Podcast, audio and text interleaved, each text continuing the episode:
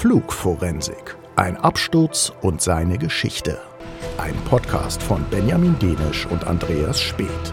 Bilder, Videos, Dokumente zu jeder Folge auf flugforensik.de. Ein schwerer Triebwerksschaden hat einen Riesen-Airbus kurz nach dem Start in Singapur zur Umkehr gezwungen. Police and witnesses say they've heard an explosion as a commercial jetliner was flying over western Indonesia. Auch von der indonesischen Insel Batam aus verfolgen viele den Flug des A380. Die Menschen hier waren von einem lauten Knall aufgeschreckt worden, dann fielen Flugzeugteile vom Himmel. Wenn man das, das Lied äh, in 7000 Fuß hat Bum gemacht, dann hat sich bei der ersten Aktion, die der Kapitän gemacht hat, gezeigt, dass er ein Könner ist.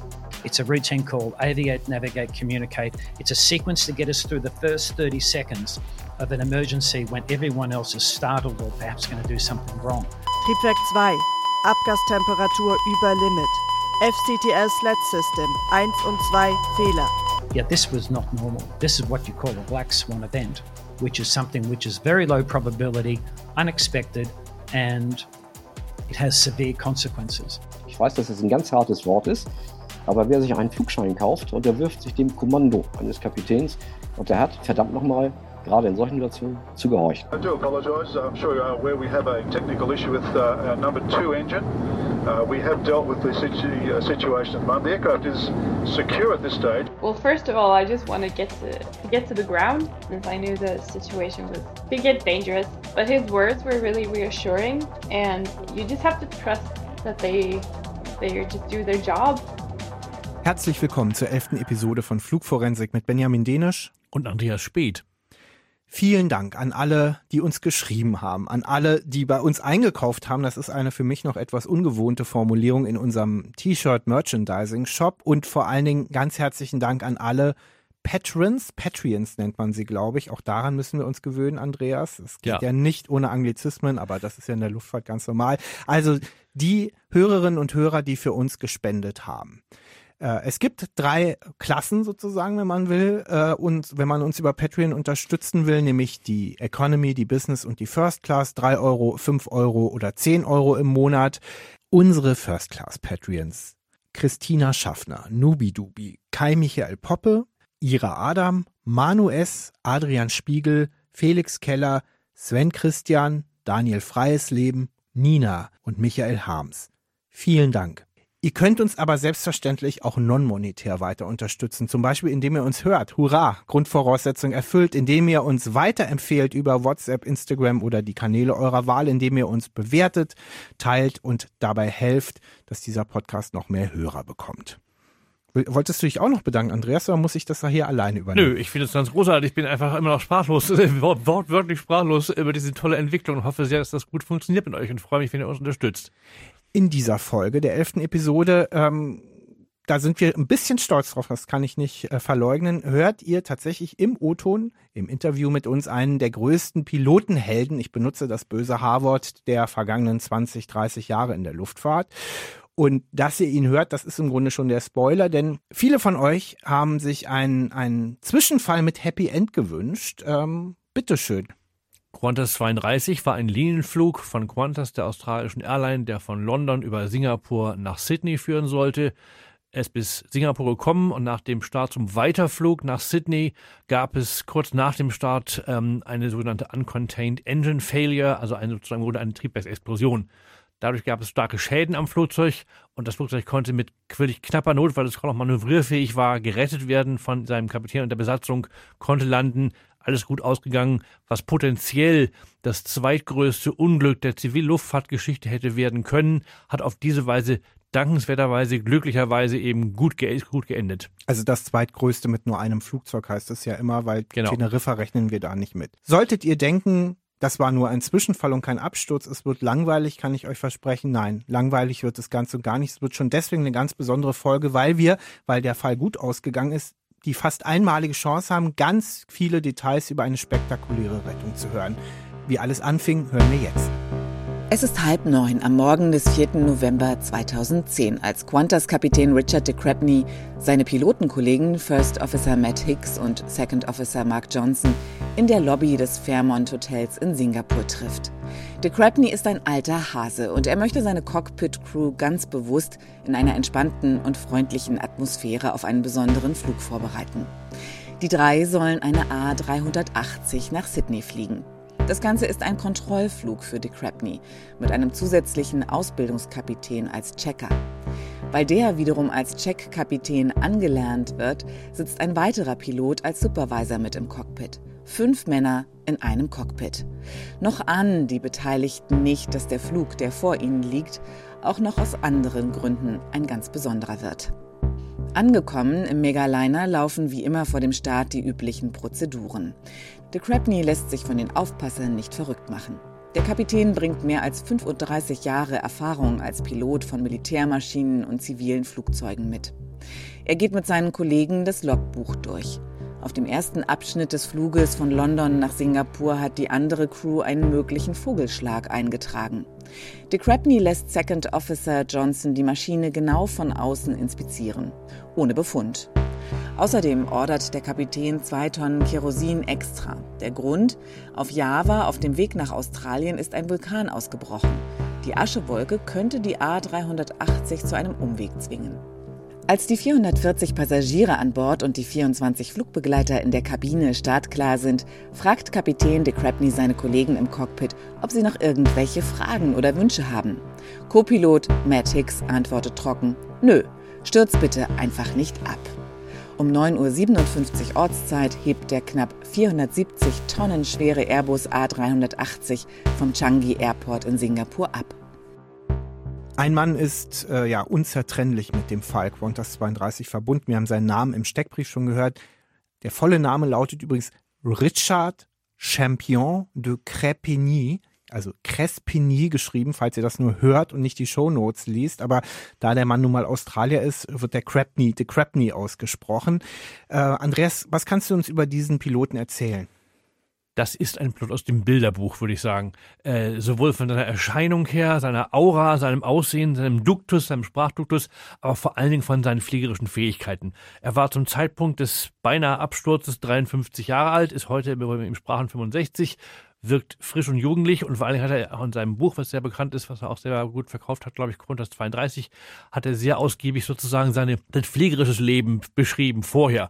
Und er ist wirklich von der Pike auf, wenn man sich das vorstellt, im australischen Busch und mit Sportflugzeugen und dann ganz lang bei der australischen Luftwaffe, dann bei Qantas. Also wenn jemand Fliegen und Aerodynamik und Funktionsweise von Flugzeugen versteht, dann ist es der Crepini. Ja, und selbst trotzdem für so einen Bilderbuch-Captain, wie Andreas es so schön genannt hat, ist ein Überprüfungsflug, ein Checkflug eine besondere Sache. Das hat er uns auch im Interview erzählt und ähm, ja, wir wollten als erstes von ihm wissen, wie er das angegangen ist. Also wir haben es ja eben schon im Steckbrief gehört. Es gab eben dieses Vorabbriefing im Hotel, aber wie ist er mit der Situation und der möglichen Spannung im Cockpit umgegangen? Harry was learning to be a check captain, so we had David, who was a, an experienced check captain training Harry to check me. So we had a check captain training a check captain to check me.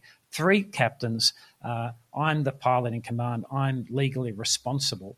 And so I told the other two crew members, uh, Harry, uh, Matt and Mark, I said, These two check captains are here to check me. That's nothing to do with you. And I don't want you to be distracted by them. Ignore them and we, as a crew of three, the, the captain, the first officer, and second officer, we have a responsibility to our passengers get get them home safely. So even though it's my check flight, that's my problem. So if I make a mistake, you must tell me. Don't worry about the check captains. I will make mistakes. Please pick it up because it's the safety of the passengers that's critical. Er sagt, dass sein Mitglied gesagt hat, den beiden anderen normalen Mitgliedern der Besatzung, sie sollen sozusagen die beiden Checkkapitäne ignorieren, äh, die sozusagen ja dafür da waren, einerseits, also der eine Checkkapitän den anderen Checkkapitän und der nächste dann den, den Richard de Crepini sozusagen auszuchecken, was eben so routinemäßige Vorgänge waren. Und er hat eben gesagt, unsere Aufgabe ist es, die Passagiere sicher ans Ziel zu bringen und die anderen drei, also die anderen beiden, also sein, seinem Team, sollten das sozusagen ignorieren, dass da zwei weitere Checkkapitäne im Cockpit waren, die einfach gar nicht beachten, sondern ganz normal ihre Arbeit machen. Und vor allen Dingen hat er sie darauf hingewiesen, seinen beiden Kollegen, dass sie auf jeden Fall ihn auch, wenn er Fehler macht, darauf hinweisen sollen, dass das eben entscheidend sei, auch für die Sicherheit der Passagiere. Und er, ich werde Fehler machen, sagt er. Und darauf also hat er vorher denen gesagt und deswegen sie auch gebeten, gerade auch vielleicht, weil da die beiden Checkkapitäne waren, zu zeigen, dass es ein kollegiales Team ist und dass man eben im Dienste der Passagiere auch den Kapitän als Rangniederer auf äh, Fehler hinweist. Setting the authority gradient in the cockpit before a flight or before anything critical is is really important. And that's, for instance, why if you ever uh, have an or have are addressed by a captain on an aircraft when he's walking around or in the terminal, he will have his hat on to identify him as the captain of the airplane, and that makes people listen. So it's important that you set up the hierarchy before you start an operation if it's if the command is critical and make sure everyone understands that. De Crepini sagt, es ist extrem wichtig, vor einem Start, also eigentlich vor jedem Start, klar im Cockpit die Hierarchie festzulegen. Das hat er eben auch versucht oder vollzogen, indem er am Anfang eben auch mit seinen beiden generellen normalen äh, Crewmitgliedern gesagt hat, ignoriert die Checkkapitäne. Also er hat ganz klar sozusagen die Hierarchie festgelegt. Das sei sehr wichtig, vor allen Dingen auch im Falle von Notfällen. Er sagt eben auch, äh, ein Kapitän, auch wenn er durchs Terminal ginge oder durchs Flugzeug, hätte eben dann meist seine Kapitänsmütze auf und das sozusagen würde ihn dann auch nach außen zum Kapitän machen. Da würden die Leute auch ihm zuhören und das ist eben im Cockpit zumindest verbal auch so, dass er sagt, ich bin der Kapitän, aber ihr müsst mir trotzdem auch Dinge sagen. Also diese Hierarchiefestlegung offenbar vor jedem Flug ist für de Crepini wichtig.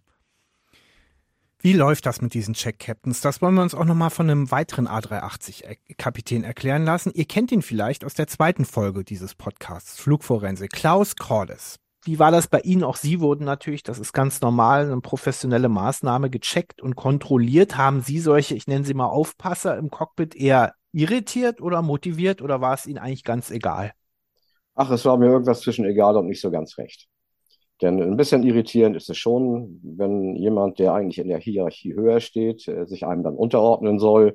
Und das ist ja de facto so. Bei uns sind die Checkkapitäne auf diesen Line-Checks meist in der Funktion des Senior First Officers geflogen, waren mir also unterstellt in dem Moment, fachlich und disziplinarisch, stehen aber eigentlich, weil sie Checkkapitäne sind, in der Hierarchie höher. Ich war kein Checkkapitän. Aber da hängt es dann sehr viel an der Professionalität der beteiligten Persönlichkeiten, dass sich dieses Ranggefälle dann im Arbeitsgefälle mit nicht wiederfindet und nicht ausdrückt.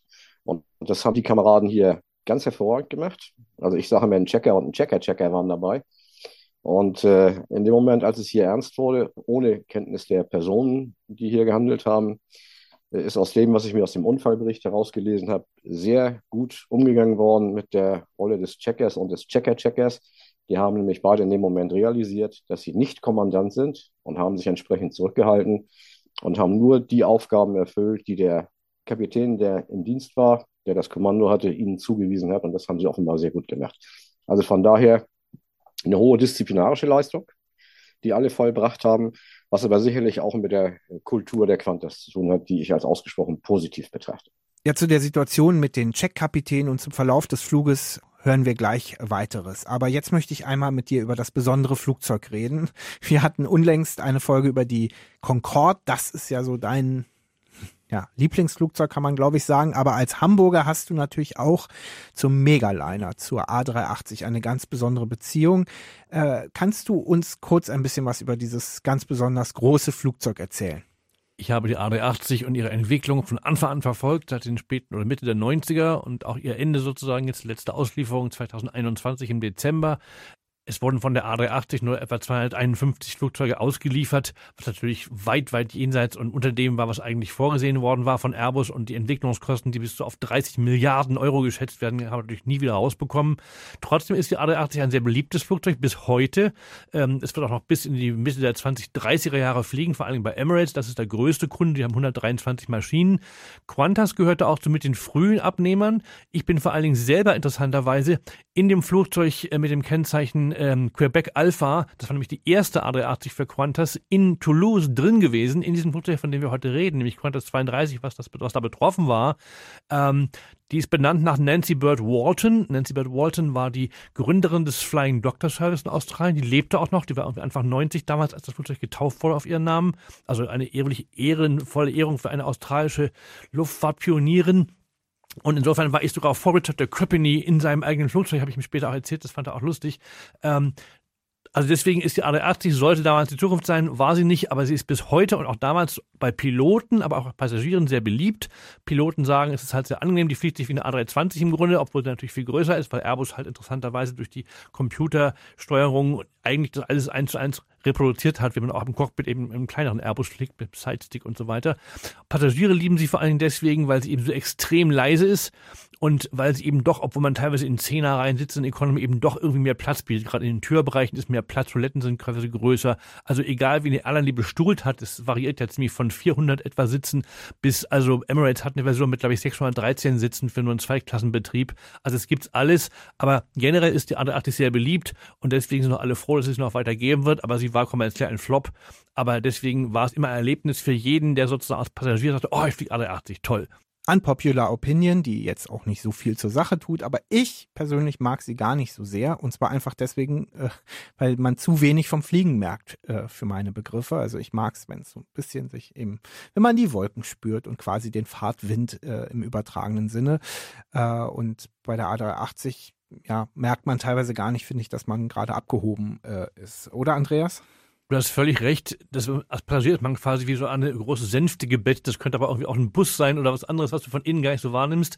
Und in der Tat, ich bin zum Beispiel auf einem Probeflug mit der A380 in Toulouse wirklich in ein Gewitter hineingestartet.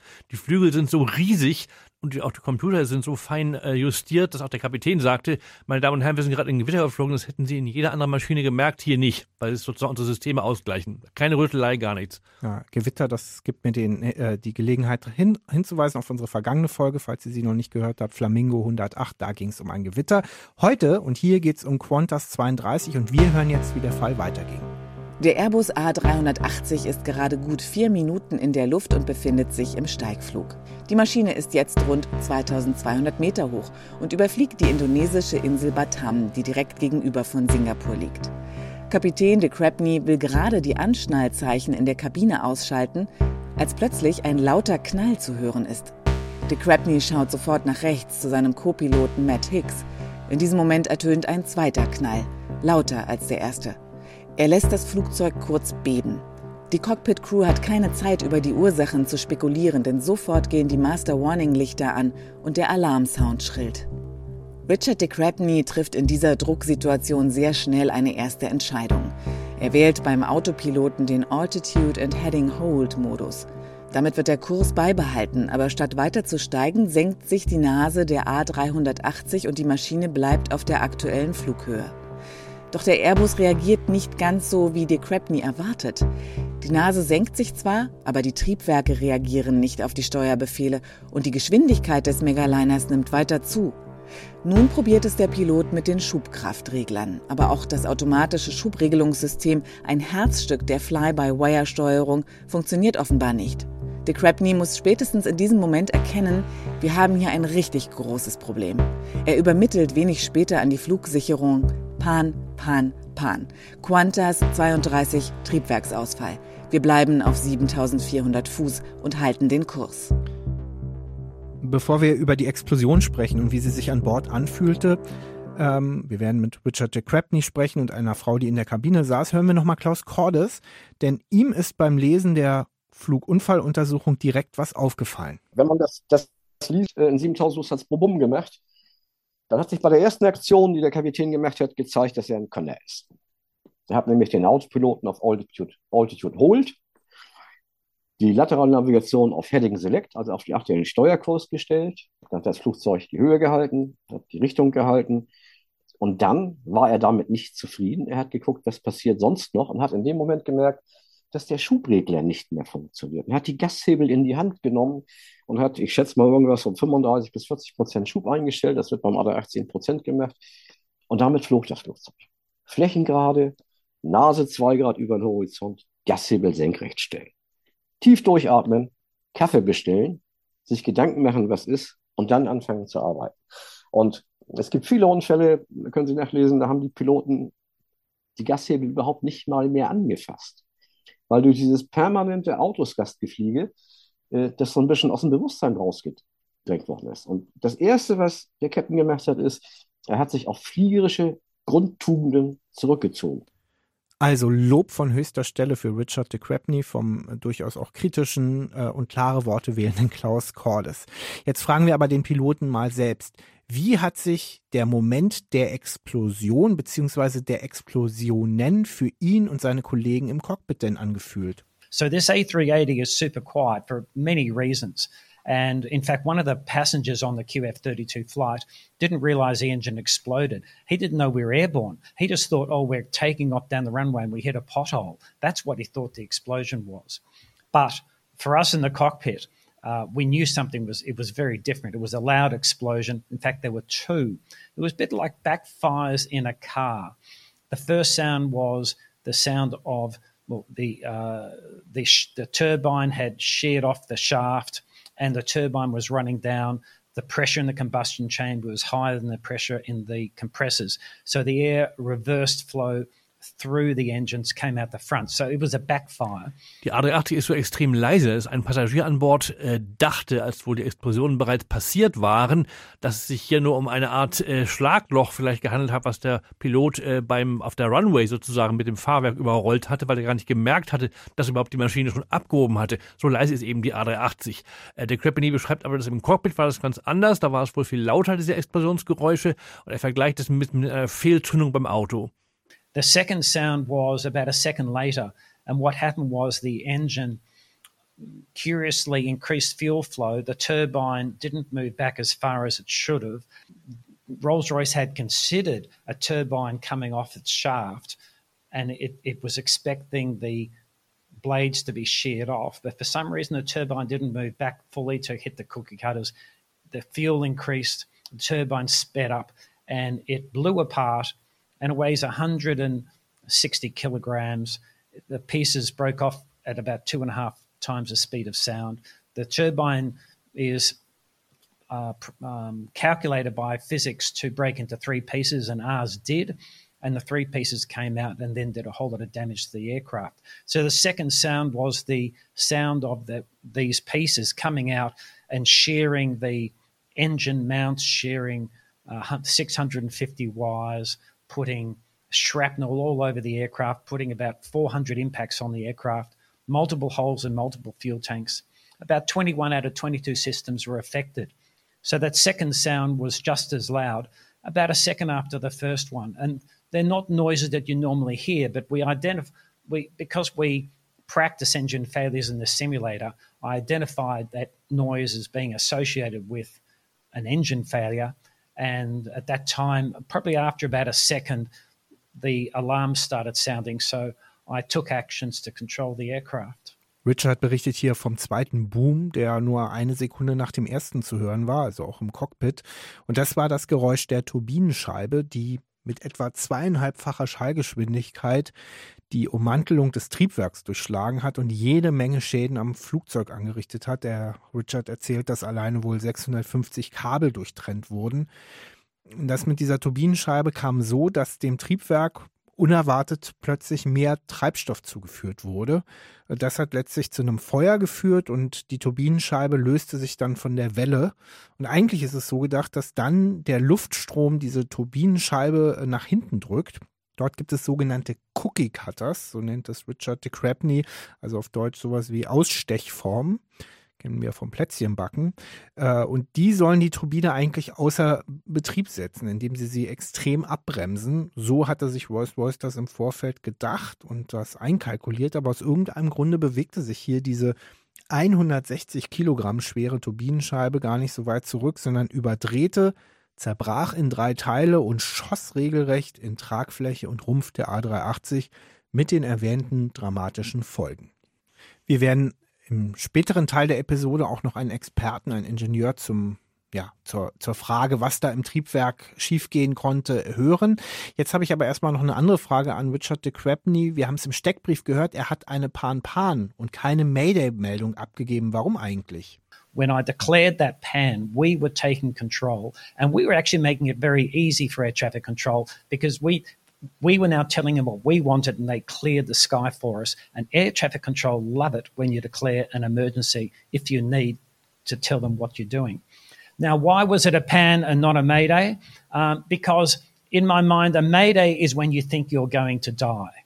Uh, and and then when you go when you call a mayday, the hospitals shut down all surgeries. Uh, all rescue vehicles come from all the hospitals. All the ambulances come to the airport to pick up bodies, and um, they're getting ready for the worst. Uh, a pan is saying we've got a problem. We're working through. We think I think we'll live, and we might we'll need some assistance. Now, the definition of pan and mayday changed about five years ago, and I think it's not as good. So maybe five years ago we would have been required to call a mayday, but at that time I thought that uh, we didn't actually know all the things that were wrong. So we declared the, the pan because we weren't sure if we needed to elevate it to a Mayday. And the longer the flight went, the more I felt like I was in control. And so we didn't need to declare the Mayday anyway. I've thought many times of whether we upgraded it to a Mayday, and we decided no, we're in control, we can keep it to a pan. Richard sagt, dass man einen Mayday-Call also, abgibt, wenn man sozusagen glaubt, man wird sterben. Ähm, in so einem Fall wird der Flughafen geschlossen, dann werden alle Krankenhäuser alarmiert, es werden also die Rettungskräfte fahren auf, also alle gehen vom Schlimmsten aus, im Flugzeug und auch am Boden. Ähm, das sah er aber im Moment erstmal noch nicht als nötig an, hat sich aber immer überlegt, ob er vielleicht später nochmal diesen äh, sozusagen seinen Pan-Pan-Call, also diesen Art von Lungenruf, nochmal sozusagen verschärfen müsste auf Mayday, aber er hat dann im Laufe des Fluges zunehmend äh, empfunden, dass er eben doch relativ nach Kontrolle über das Flugzeug gewonnen hatte und auch behielt und deswegen eben diese Art von Verschärfung der Lage nicht notwendig war. Sagt aber auch, dass sich vor fünf Jahren anscheinend die Bedeutung oder auch die Vorschriften, wann man entsprechend was erklärt, geändert haben und er vielleicht unter heutiger Situation mit dieser Änderung äh, heutzutage würde er wahrscheinlich Mayday erklären müssen, obwohl er diese Kontrolle noch hatte. All das passiert innerhalb weniger Minuten. Wir haben es auch schon im Steckbrief gehört, an den lobenden Worten von Klaus Cordes äh, äh, gemerkt. Sie haben im besten Sinne kaltblütig gehandelt, die Ruhe bewahrt. Äh, das, was bei vielen Abstürzen, das hier ist ja kein Absturz, schiefgegangen ist, dass eben äh, das fliegende Personal in einer extremen Stresssituation in Panik gerät, das ist bei Qantas 32 eben nicht passiert. Und die kleine und große Frage, wie kann man in so einer Situation so kaltblütig bleiben? Anytime there's an explosion or something goes wrong, people will be startled. 15% of the people will act in that first 30 seconds while the fear response is playing out. They'll, they'll react to save their lives. 15% will do something to make their life uh, more at risk or they might die. And 70% of the people follow the crowd. So pilots are trained to be logical and do something habitual. We practice this in the simulator. It's a routine called aviate, navigate, communicate. It's a sequence to get us through the first 30 seconds of an emergency when everyone else is startled or perhaps going to do something wrong. So, aviate means fly the airplane, stay alive, keep in the air. Um, that's something Air France 447 never got to do. Um, navigate, find a safe place. It might be above the hills, it might be getting clear of, aiming clear of a mountain um, navigate to a safe place, and then communicate. Tell someone about what what's happened or what you want them to do.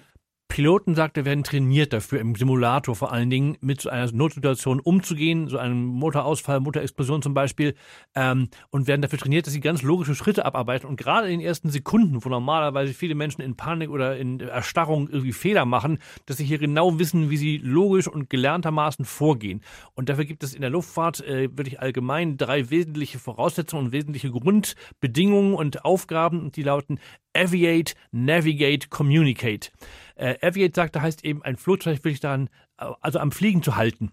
Einfach physikalisch, aerodynamisch das Flugzeug unterwegs zu halten, was bei Air France 447 nicht gelungen sei, sagt er.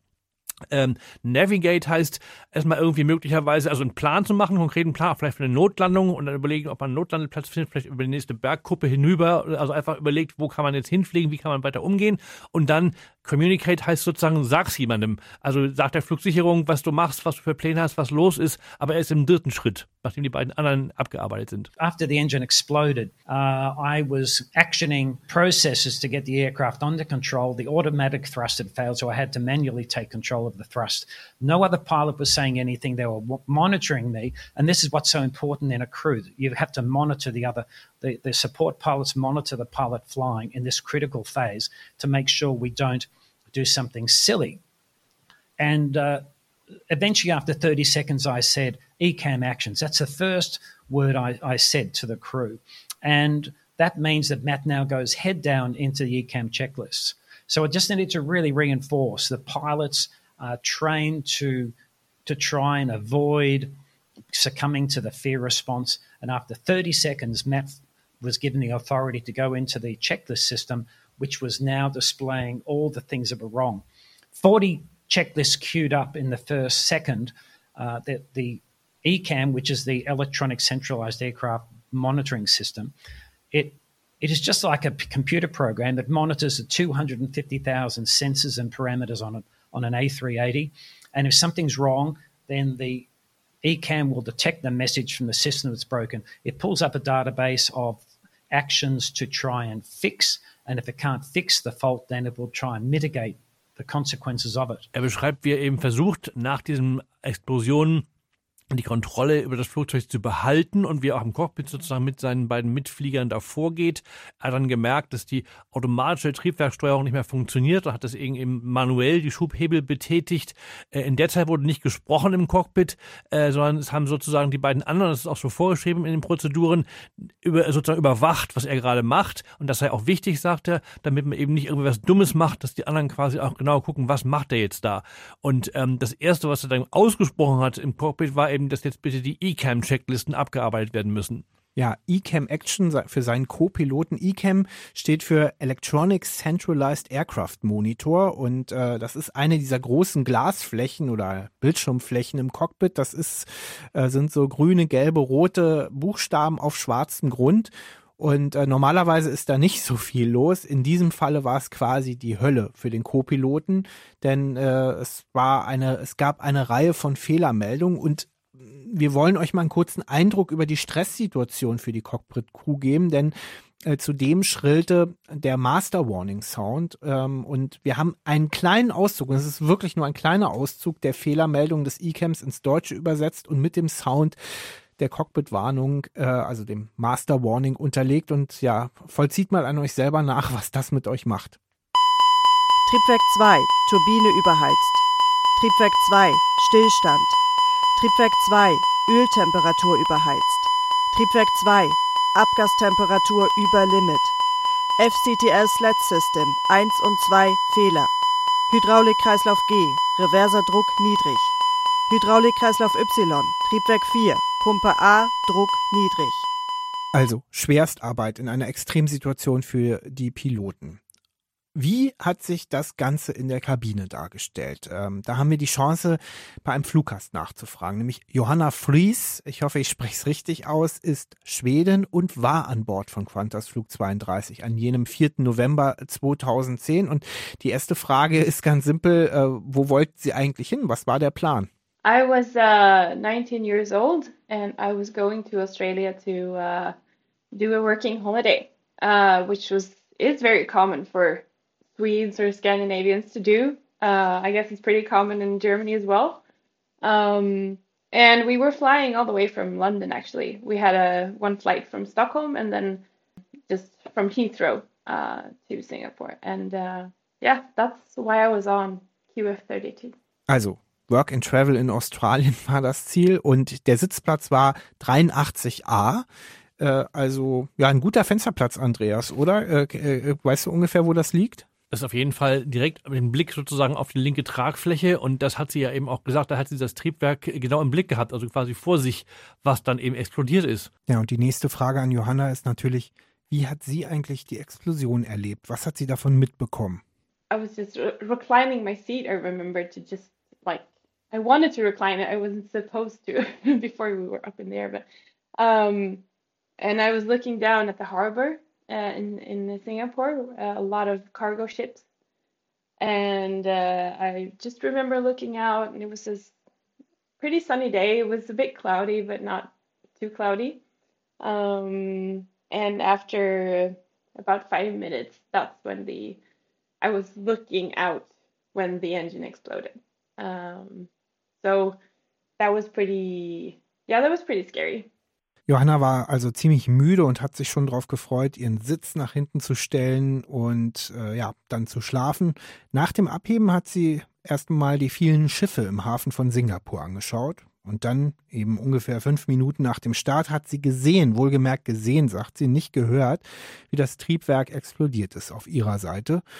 Und das hat Johanna natürlich erschreckt. Das Ganze klingt eher ja, rational beherrscht, finde ich. Äh, deswegen die Frage, wie, wie erinnert sie sich an die Stimmung äh, in diesen Minuten in der Kabine? The thing was that there wasn't like a, a reaction among the rest of the passengers.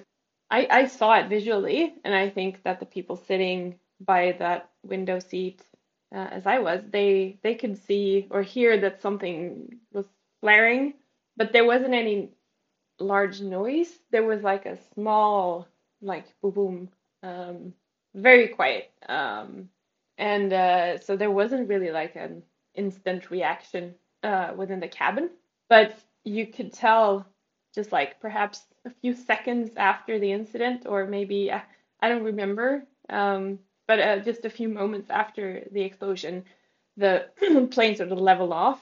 Uh, it wasn't climbing anymore.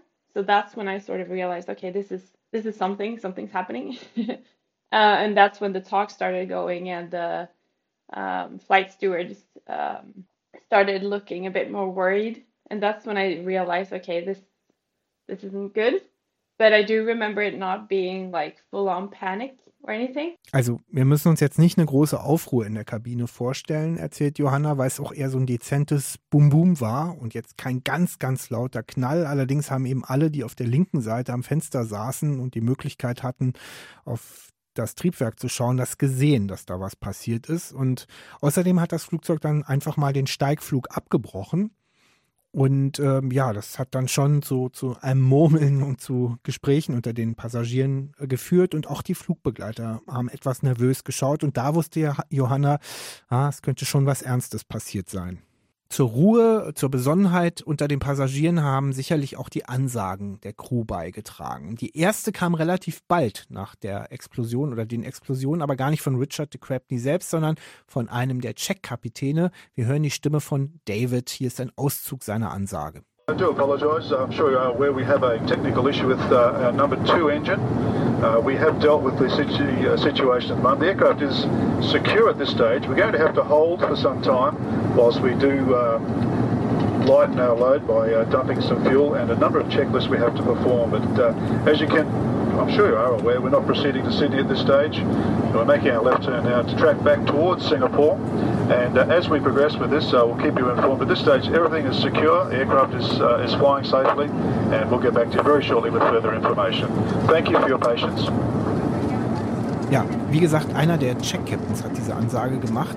Und dass das so war, ist nur eines der vielen Beispiele für sogenanntes gutes Crew Resource Management, CRM, durch Richard de Crabney. We were really busy for the first three minutes, uh, just trying to stabilize the aircraft and get the critical checklist like engine fire and turbine overheat resolved. Um, so we do that. That's the highest priority. The passengers were, one passenger was getting very upset and I think he stood up to walk up towards the door of the airplane, and the flight cabin service manager said, Sit down. The captain was busy and he'll talk to you very shortly. So the cabin service manager kept control of the cabin. That's point number one, uh, because we were busy. After three minutes, um, we asked Dave to make a public address to the passengers. And I remember saying, Dave, make sure you tell them that you are safe. So he made a public address saying, Look, there is a problem. We are now carrying out checklists. It'll take a bit of time and we will return to Singapore. So just sit back and follow the cabin crew members' instructions. So that's really important to tell people in a crisis that they are safe. Richard erklärt, dass sie halt die ersten drei Minuten extrem beschäftigt waren im Cockpit, vor allen Dingen die wichtigen Checklisten abzuarbeiten für eben Triebwerksausfall und Feuer im Triebwerk. Und ähm, in der Kabine unterdessen äh, gab es aber wohl auch Passagiere, die, die sehr unruhig oder irgendwie aufgewühlt waren. Einer wollte wohl wirklich aufstehen und zur Tür gehen. Den konnte vom Kabinen-Service-Chef daran gehindert werden und auf seinen Platz geschickt werden. Aber da war schon klar, dass da eben auch irgendwie die Passagiere jetzt eine Ansage forderten oder dass es wichtig war. Und deswegen hat Richard seinen, äh, mit, also seinen Kollegen David gebeten, dass er also eine Ansage macht nach drei Minuten schon immerhin und äh, da vor allen Dingen betonen sollte, dass sie sicher seien. Das hat er eben auch gemacht. Lass uns mal kurz innehalten, Andreas. Ähm, dramatische Ereignisse bei diesem Flug und es geht auch dramatisch weiter. Äh, das Ganze ist ja kurz nach dem Start, im Grunde im Steigflug passiert. Vielleicht äh, zu banal die Frage, aber warum passieren eigentlich Flugzeugunglücke oder so ernste Zwischenfälle so oft bei Start oder Landung? Das ist eigentlich ganz logisch, weil da natürlich die Belastung des Materials die höchste ist, also sowohl strukturell auf dem Flugzeug normalerweise, beim normalen Flugverhalten und natürlich auch vor allem auf den Triebwerken, weil die natürlich mit Top-Leistungen laufen müssen, um eben in die Luft zu kommen. Und deswegen gibt es eben auch, wenn es Triebwerks, solche Triebwerksexplosionen gibt, treten die auch durchaus beim Start auf, weil natürlich da einfach die Hochlast der Triebwerke am wichtigsten, am größten ist. Das ist jetzt nicht der erste und bei weitem nicht der einzige Fall, bei dem ein Triebwerk ausgefallen oder auch explodiert ist. Sind in deiner Erinnerung andere spektakuläre Zwischenfälle, bei denen das nicht so glimpflich ausgegangen ist wie bei Qantas 32? Ja, es gibt verschiedene. Zum Glück ist es nicht immer tödlich, weil oft können die Maschinen auch, wie in diesem Falle auch, in der Luft gehalten werden. Ähm, es kommt zum Beispiel vor, das gab es erst vor wenigen Jahren, dass äh, ich glaube, bei einer Delta MD 87 äh, hinten die Hecktriebwerke hat, dass da auch was passiert ist, also eine sogenannte Uncontained Engine Failure, eine Explosion mit Austritt von Trümmerteilen. Und da wurde halt in der vorletzten Sitzreihe eine Mutter und ihr Sohn getötet, die da saßen, aber der Rest der Maschine, äh, das war ansonsten intakt geblieben, die Maschine konnte normal landen. Ähm, es gibt aber auch einen sehr dramatischen Fall, das ist auch der schlimmste bekannte und bisher je passierte mit Triebwerksexplosionen. Das war der berühmte Fall von Sioux City 1989, wo eine United Airlines DC-10 oben in ihrem großen Hecktriebwerk so ein Problem hatte und dann keinerlei Hydraulik mehr da war. Ja, darüber darfst du gar nicht so viel erzählen, denn dieser Fall steht ganz weit oben auf der Wunschliste, die wir führen, die wir von euch, liebe Hörerinnen und Hörer, bekommen. Also Fälle, mit denen wir uns beschäftigen sollen, da führen wir eine Strichliste. Und ich weiß nicht, ob wir es in diesem Jahr schaffen, aber wir werden uns mit Sioux City auf jeden Fall befassen. Es gibt zum Fall, und damit zurück zu Qantas 32, es gibt noch eine, wie ich finde, fast unglaublich skurrile, ein, ein Nebenplot, äh, wie nämlich quasi die Öffentlichkeit so ist es zumindest kolportiert, erstmals von diesem Zwischenfall erfahren hat, nämlich äh, sehr, sehr früh und in der Phase, als das Flugzeug noch in der Luft war, äh, nämlich äh, durch irgendjemanden in Indonesien. Was ist da passiert? Also Singapur liegt ja quasi direkt an Indonesien grenzend, wenn man den Flughafen Changi verlässt. Ich bin selber schon gewesen auf Batam Island. Das ist also eine Insel, die ist sozusagen quasi gegenüber vom Flughafen, das ist nicht weit weg. Und deswegen ist es eben auch hier passiert. Was passiert ist, dann ist nämlich Teil dieser Turbinenschaufel, dieses Turbinenrades sind ja, haben sich ja, sind ja ausgetreten in drei großen Teilen, drei große Metallteile. Und ein Stück davon hat eben ein Hausdach durchschlagen in Batam, in Indonesien, auf dieser Insel. Das haben Leute dann sofort getwittert und gesagt, hier ist offenbar ein Flugzeug abgestürzt, weil ähm, da auch Qantas irgendwie, ich glaube, in einem Teil war irgendwie auch ein Qantas, das war eine Triebwerksverkleidung, diese Cowling, da ist ja das Känguru drauf, das lag auch irgendwo dort in der Gegend. So kam das Gerücht auf. Und dann hat also ein sehr kurioser Fall, gerade eines, eine, ein Hausbesitzer, hat, auf die Idee wäre ich nie gekommen, hat also ein Foto, ich glaube, per E-Mail geschickt und zwar wie schleierhaft wie er das gemacht hat, mit der E-Mail-Adresse an Tom Enders. Das ist der damalige CEO von Airbus in Toulouse und hat geschrieben, lieber Herr Enders, so geht's ja gar nicht. Bitte stellen Sie sicher, dass in Zukunft nicht wieder so ein Teil von Ihren Flugzeugen mein Haus also beschädigt. Also völlig absurd. So kam das also mitten in der Nacht, glaube ich, ist er in Deutschland angekommen oder in Toulouse, wo der Sitz saß. Und also so wurde es sozusagen auf diese Weise öffentlich am Anfang eben mit der falschen Konnotation, dass hier ein Absturz passiert sei, der ja auch zu Gerüchten und zum Absturz der Qantas-Aktie geführt hat. Ja, und großes Entsetzen muss es dann auch gegeben haben bei Angehörigen, die das gehört haben, äh, bei der Qantas Sicherheitszentrale in Australien. Kurioserweise war, waren diese Meldungen für die Crew an sich durchaus hilfreich, wie wir gleich hören werden. Wir haben Richard de Crabney gefragt, wie sie sich, äh, ob und wie sie sich ein Bild von dem defekten Triebwerk gemacht haben. Vom Cockpit aus konnten sie es ja nicht sehen. Sie konnten ja nicht das Fenster aufmachen und nach hinten gucken. Also the best indication of damage actually came from air traffic control about 10 minutes after the explosion. Air traffic control said QF32, there's reports from the town of Batam in Indonesia that parts of your aircraft have fallen in the town. And that might sound terrible news to receive, but it was actually really good news because we had so many bad checklists saying so many systems were faulty. Um, were losing backup wires, we we're losing so many, we lost so many sensors coming in. The computer systems that needed them were faulting, and the controls that would be moved by those computers were, we lost a lot of those. We had so much damage, and we thought, is it real? So when we heard air traffic control saying there's bits of the aircraft on the ground in Batam, that was that was actually good for joining up the dots to say yes, this aircraft has had a significant amount of damage to it. We couldn't see the engines or the wing from the cockpit until we landed and opened the window. So we didn't know, we didn't see the engine that was so badly damaged. We didn't see that damage until we're on the ground about an hour after we landed and we could actually go outside the aircraft. So, and the cameras would not have shown us that anyway. Ritter spricht darüber, wie schwierig es war für die Cockpit-Crew überhaupt zu evaluieren und zu verstehen, in was für einem Zustand sich das Flugzeug eigentlich wirklich befand. Denn aus dem Cockpit selber konnte es natürlich nicht sehen. Ähm, er sagt, oh, es gibt ja in der A380 diese Tailkamera, wo ja auch Passagiere auf ihrem Bildschirm am Sitz sozusagen den Blick von oben über das Flugzeug auch im Fluge sich angucken können. Das war allerdings so Low-Resolution-Auflösung, dieses Bild, dass sie also nicht genau erkennen konnten. Man sah wohl auf den Tragflächen ist wohl ein bisschen ein Problem, aber so richtig klar wurde das durch das Bild nicht. Währenddessen allerdings ist eben auch immer wieder, sind also immer weitere Systeme ausgefallen im Cockpit von diesen ganzen diversen Flugzeugsystemen, ging ja, glaube ich, noch 20 von 21 waren irgendwie ausgefallen. Am Ende sagte er in einem vorigen Take schon. Und insofern waren die dann ganz erleichtert, als, weil sie konnten es gar nicht glauben, dachten, kann das wirklich sein, dass das alles ausfällt? Sind wir so schlecht, sind wir so schlechten Zustand, das Flugzeug? Und erst als eben die Meldung kam durch die Flugsicherung, man hätte eben in Batam Teile gefunden, da waren die fast ein bisschen beruhigt, weil sie dann lernten, okay, es hat wirklich hier einen schweren Vorfall gegeben, wir haben Teile verloren. Also haben sie endlich sozusagen akzeptiert und eingesehen, dass sie wirklich physisch ein großes Problem hatten, was vorher eben nicht richtig bestätigt beschäftigt war. Ja, und äh, ab dann konnten sie auch mit diesen Meldungen konnten sie alle weiteren fliegerischen und, wenn man so will, strategischen Entscheidungen auf diesem Fundament aufbauen. Über ganz viele dieser Entscheidungen äh, hat Richard de Crepney auch in einem, im Grunde sogar in zwei Büchern geschrieben. Das eine heißt Fly, das ist das Neuere, äh, das verlinken wir euch in den Show Notes. Äh, und das andere, aus dem wir jetzt eine deutsche Übersetzung von uns selbst angefertigt, wir waren mal so frei, hören heißt QF32, also QF32 wie die Flugnummer. Auf dem Cover ist ein großes Foto von De Crepney mit seiner stolzen Fliegermütze akkurat wie immer gekleidet und es ist ein, eins der besten Luftfahrtbücher, die ich gelesen habe, muss ich ganz ehrlich sagen, weil es äh, wahnsinnig spannend geschrieben ist. Äh, so eine Art Heldenreise äh, erlebt man. Und wir hören jetzt einen ganz kleinen Auszug, wie gesagt, von uns aufs Deutsche übersetzt, äh, in dem es eben auch um eine der vielen Entscheidungen geht, die die Cockpit-Crew in dieser misslichen Lage treffen musste.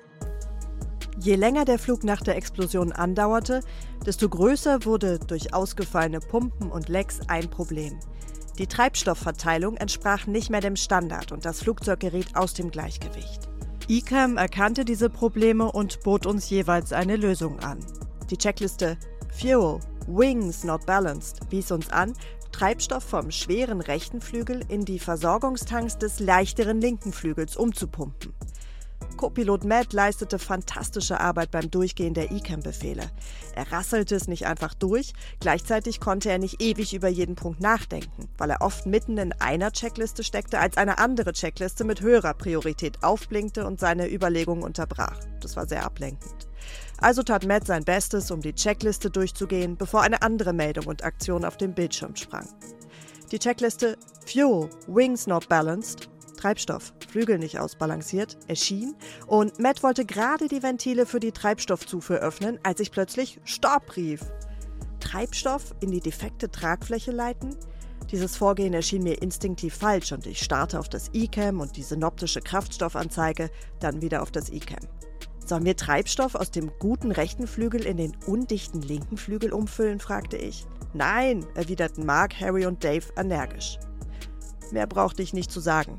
Sie alle kannten den Fall von Air Transit, einem A330-Flug von Toronto nach Lissabon im Jahr 2001. Während dieses Fluges trat an einer Tragfläche extrem schnell ein Treibstoffleck auf. Die Besatzung befolgte die Checkliste und ließ das gesamte Kerosin aus dem guten Flügel in den schlechten umfüllen. Die Folge? Durch das Umfüllen gingen beide Triebwerke aus. Am Ende hatte die Crew einen Segelflieger, den sie tatsächlich noch auf den Azoren landen konnten. In diese Falle wollte ich mit unserem Flug nicht treten. Fünf Männer überstimmen ICAM. Die richtige Entscheidung? Was denkt Klaus Cordes, der A380-Kapitän, außer Dienst? Wir müssen uns folgende Situation überlegen. Auf der linken Seite hat ein Motor Sprit gezogen und Sprit ist durch ein Loch rausgelaufen. Und auf der rechten Seite haben zwei Motoren Sprit gezogen. Und äh, in einer ersten Näherung sage ich, ein Loch und ein verbrauchender Motor ist genauso viel Spritverbrauch wie zwei verbrauchende Motoren. Das stimmt natürlich so exakt nicht, aber tendenziell geht es in die richtige Richtung. Und damit ist eine Ausprägung einer, einer zu großen Unbalance zwischen rechts und links sehr unwahrscheinlich oder wenn, wird sie sich langsam aufbauen und da gibt es auch ganz erhebliche Grenzwerte. Das sind einige Tonnen Differenz, die da bestehen können. Ich habe die Werte jetzt nicht mehr auswendig im Kopf. Die würde man dann auch nachgucken. Dann kommt es auch darauf an, um welche Tanks handelt es sich. Der Flieger hat vier Feeder-Tanks, an jedem Motor einen. Dann auf jeder Seite ein Outer, Inner und ein äh, Outer, Inner und ein Middle, Center, weiß ich gar nicht mehr, Tank. Also da kommt es auch sehr auf die spezielle Situation auf. Und deswegen kann ich die Entscheidung sehr gut nachvollziehen. Und ich will mich jetzt hier, wie ich schon bei der MD11 gesagt habe, mit den Füßen in der warmen Heizung nicht zu weit aus dem Fenster hängen, weil ich nicht dabei war. Aber ist für mich eine völlig nachvollziehbare Entscheidung. Die ersten 50 Minuten seit der Explosion des linken inneren Triebwerks haben die Piloten damit verbracht, die ECAM-Meldungen durchzugehen. Sie wissen, dass der Treibstoff auf der linken Seite für zweieinhalb Stunden Flugzeit reichen wird. Spätestens dann würde das noch funktionierende Triebwerk Nummer 1 ausgehen. Der Airbus dreht Warteschleifen rund 60 Kilometer östlich von Singapur über dem Meer. Durch die Schäden am Flugzeug kann die Cockpit-Crew auch kein Kerosin ablassen. Die Maschine ist mindestens 50 Tonnen zu schwer für eine Landung. Kapitän de Crabney bittet nun die beiden Check-Kapitäne um Unterstützung. Sie sollen mit Hilfe des LDPA-Systems ausrechnen, welche Landebahnlänge die A380 in Singapur benötigt. Zunächst geben die Piloten für die Berechnung die insgesamt neun ausgefallenen landekritischen Systeme mit ein, darunter fehlende Spoilerfunktionen, reduzierte Bremskraft und diverse weitere Ausfälle hydraulischer Funktionen. Das Resultat? Eine Landung auf dem Changi Airport sei damit unmöglich. De Crabney bittet um einen weiteren Versuch. Nun geben die Check-Kapitäne lediglich das tatsächliche Gewicht des Jets ein, immer noch 41 Tonnen über dem erlaubten Maximalgewicht.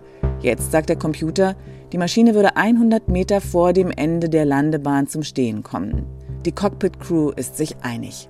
Wir versuchen es. Wir haben es eben gehört, Captain de Crabney hat den Check-Kapitän die Aufgabe gegeben, die Landestrecke zu errechnen. Er selbst hat in dieser Zeit seine erste eigene Durchsage für die Kabine vorbereitet. At that time when I made the public address, David just said that he's trying to calculate a landing performance for Singapore, how we were going to land. And the computer said, you can't do it. It won't, it won't calculate. It's impossible to land on the runway. Uh, it's, just, it's just not long enough. And I remember saying to Dave, look, just keep working on it and uh, I'll come back in 10 minutes.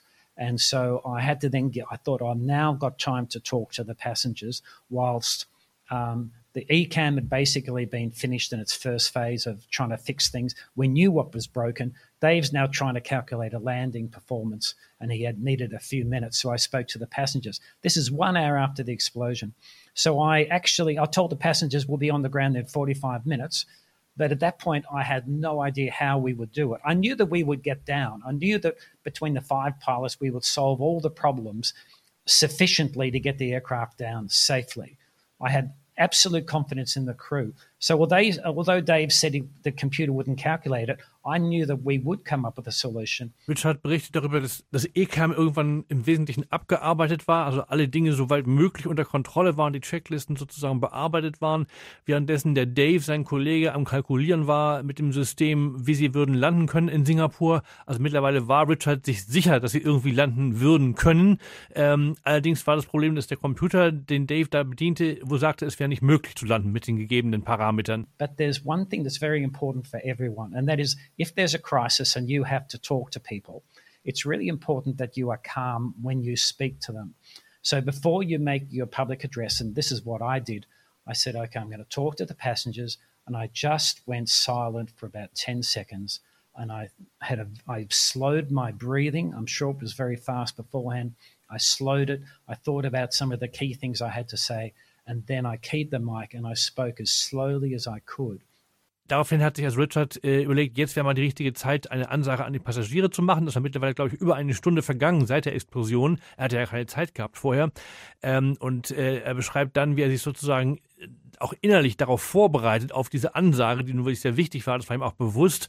Und wie er also auch ganz bewusst seinen Atem verlangsamt, wie er sich ganz bewusst nochmal zehn Sekunden ruhig nichts sagt, einfach nur da sitzt, um sich sozusagen auch mental und auch von seiner eigenen, dann auch der Stimme sozusagen darauf vorzubereiten. Er also extra sagte, er hat so ruhig wie er kann gesprochen, weil er eben auch weiß, dass sowas sehr entscheidend ist, auch sozusagen für den Ausgang solcher Fälle, dass man eben auch sozusagen den Leuten Sicherheit gibt und eben, ja, sie auch in einer ruhigen Weise mit solchen Dingen konfrontiert und das hat er sich eben sehr bemüht und das hat er dann gemacht.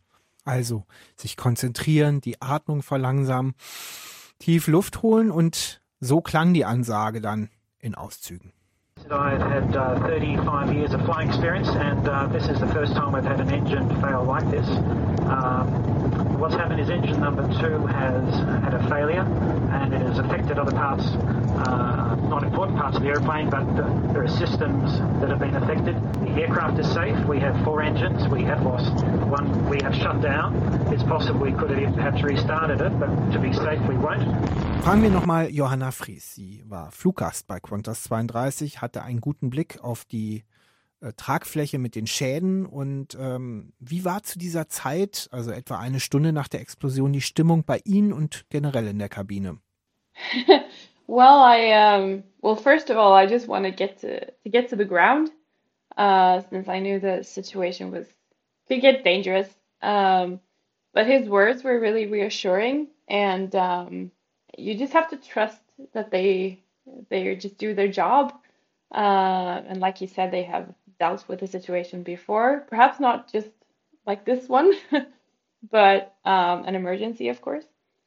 So um, no, my feeling was primarily just to get us on the ground. It took a while, so I guess um, I was probably feeling a bit impatient uh, as time was going because it took a few hours or a couple of hours uh, before we were on ground again. Fluggast Johanna Fries erzählt, dass es auch in dieser Phase des Fluges keine Panik an Bord gab. Eher so eine Art, ja, sich langsam ausbreitende Ungeduld, sage ich mal, wann denn die Maschine endlich wieder landen würde. Und sagt sie, ja, da hat die Ansage von Richard de Crabney schon geholfen.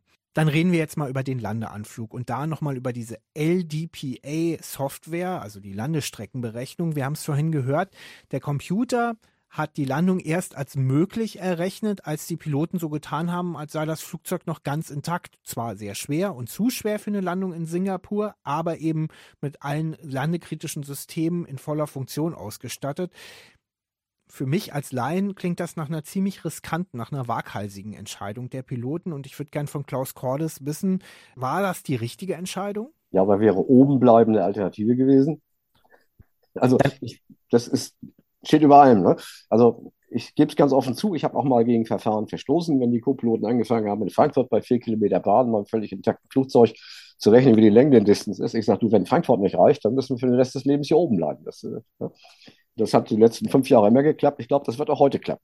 Äh, ist jetzt ein bisschen albern. Nein, also, das war die längste Bahn, die weit und breit verfügbar war. Und damit ist die Frage, reicht die Bahn oder nicht, eigentlich hinfällig.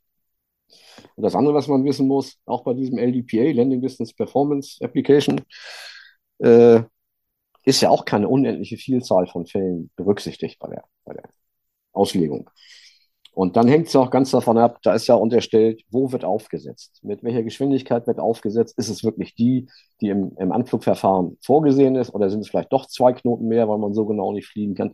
Da sind ja ganz viele Variablen drin.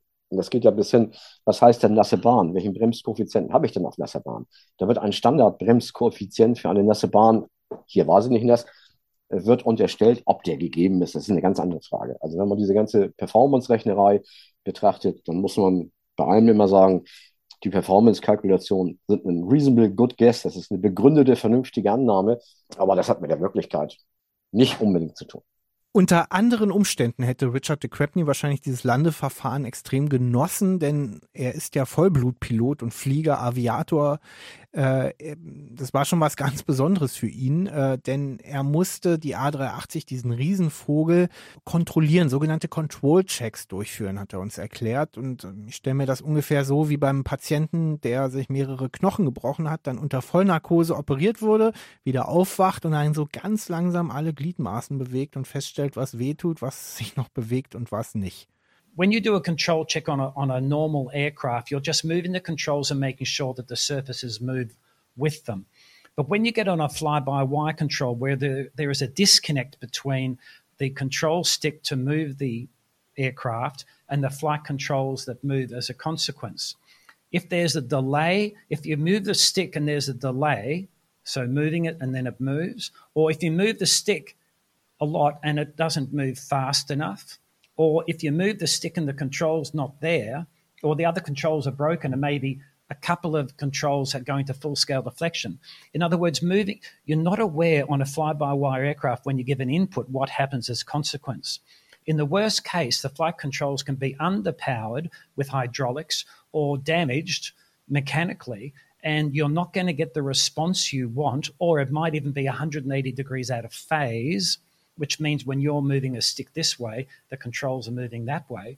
These are all things that can happen on fly by wire aircraft and could end up in oscillations and, uh, and death.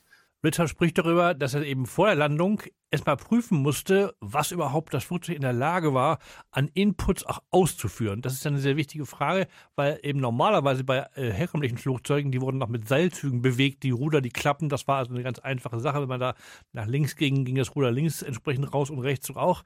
Bei im Fly-by-Wire-Flugzeug ist die große Frage, gerade in diesem Fall war die große Frage, ob zum Beispiel Hydraulikleitungen noch funktionieren und ob überhaupt die Inputs, die gegeben werden, überhaupt umgesetzt werden ob sie so umgesetzt werden, wie er sie eingibt, ob sie möglicherweise viel schwächer oder verzögert umgesetzt werden oder, und das ist ja wirklich gefährlich, ob sie vielleicht sogar 180 Grad das Gegenteil von dem bewirken, was sie eigentlich eingegeben hat. Und um das zu prüfen vor Landung, hat er eben diese Control-Checks gemacht. Und er hat vorher nicht gesagt seinen Leuten, was er genau macht. Es hätte zu lange gedauert, sagte er, das zu erklären. Aber das war eben der Grund, dass er jetzt selber entschieden hatte, was er jetzt für Checks machen wollte. So I was very conscious when we did the control checks that when I moved the stick just a little bit, I wanted to see the flight controls move as a consequence. So I wanted to make sure that when I moved the stick a little bit, the flight controls didn't saturate, which means they went to full scale deflection. If they, if they went to full scale deflection, then that meant that I had no extra authority and I had to be very careful. And, and had to make sure that when I did move the stick, that the aircraft didn't depart, it didn't maybe roll inverted.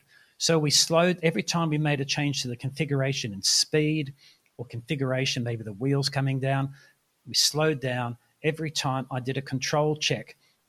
And I was watching the flight controls with the synoptic screen to see how they're responding to my input and whether we were getting close to a, a pilot induced oscillation which is where the controls get out of phase.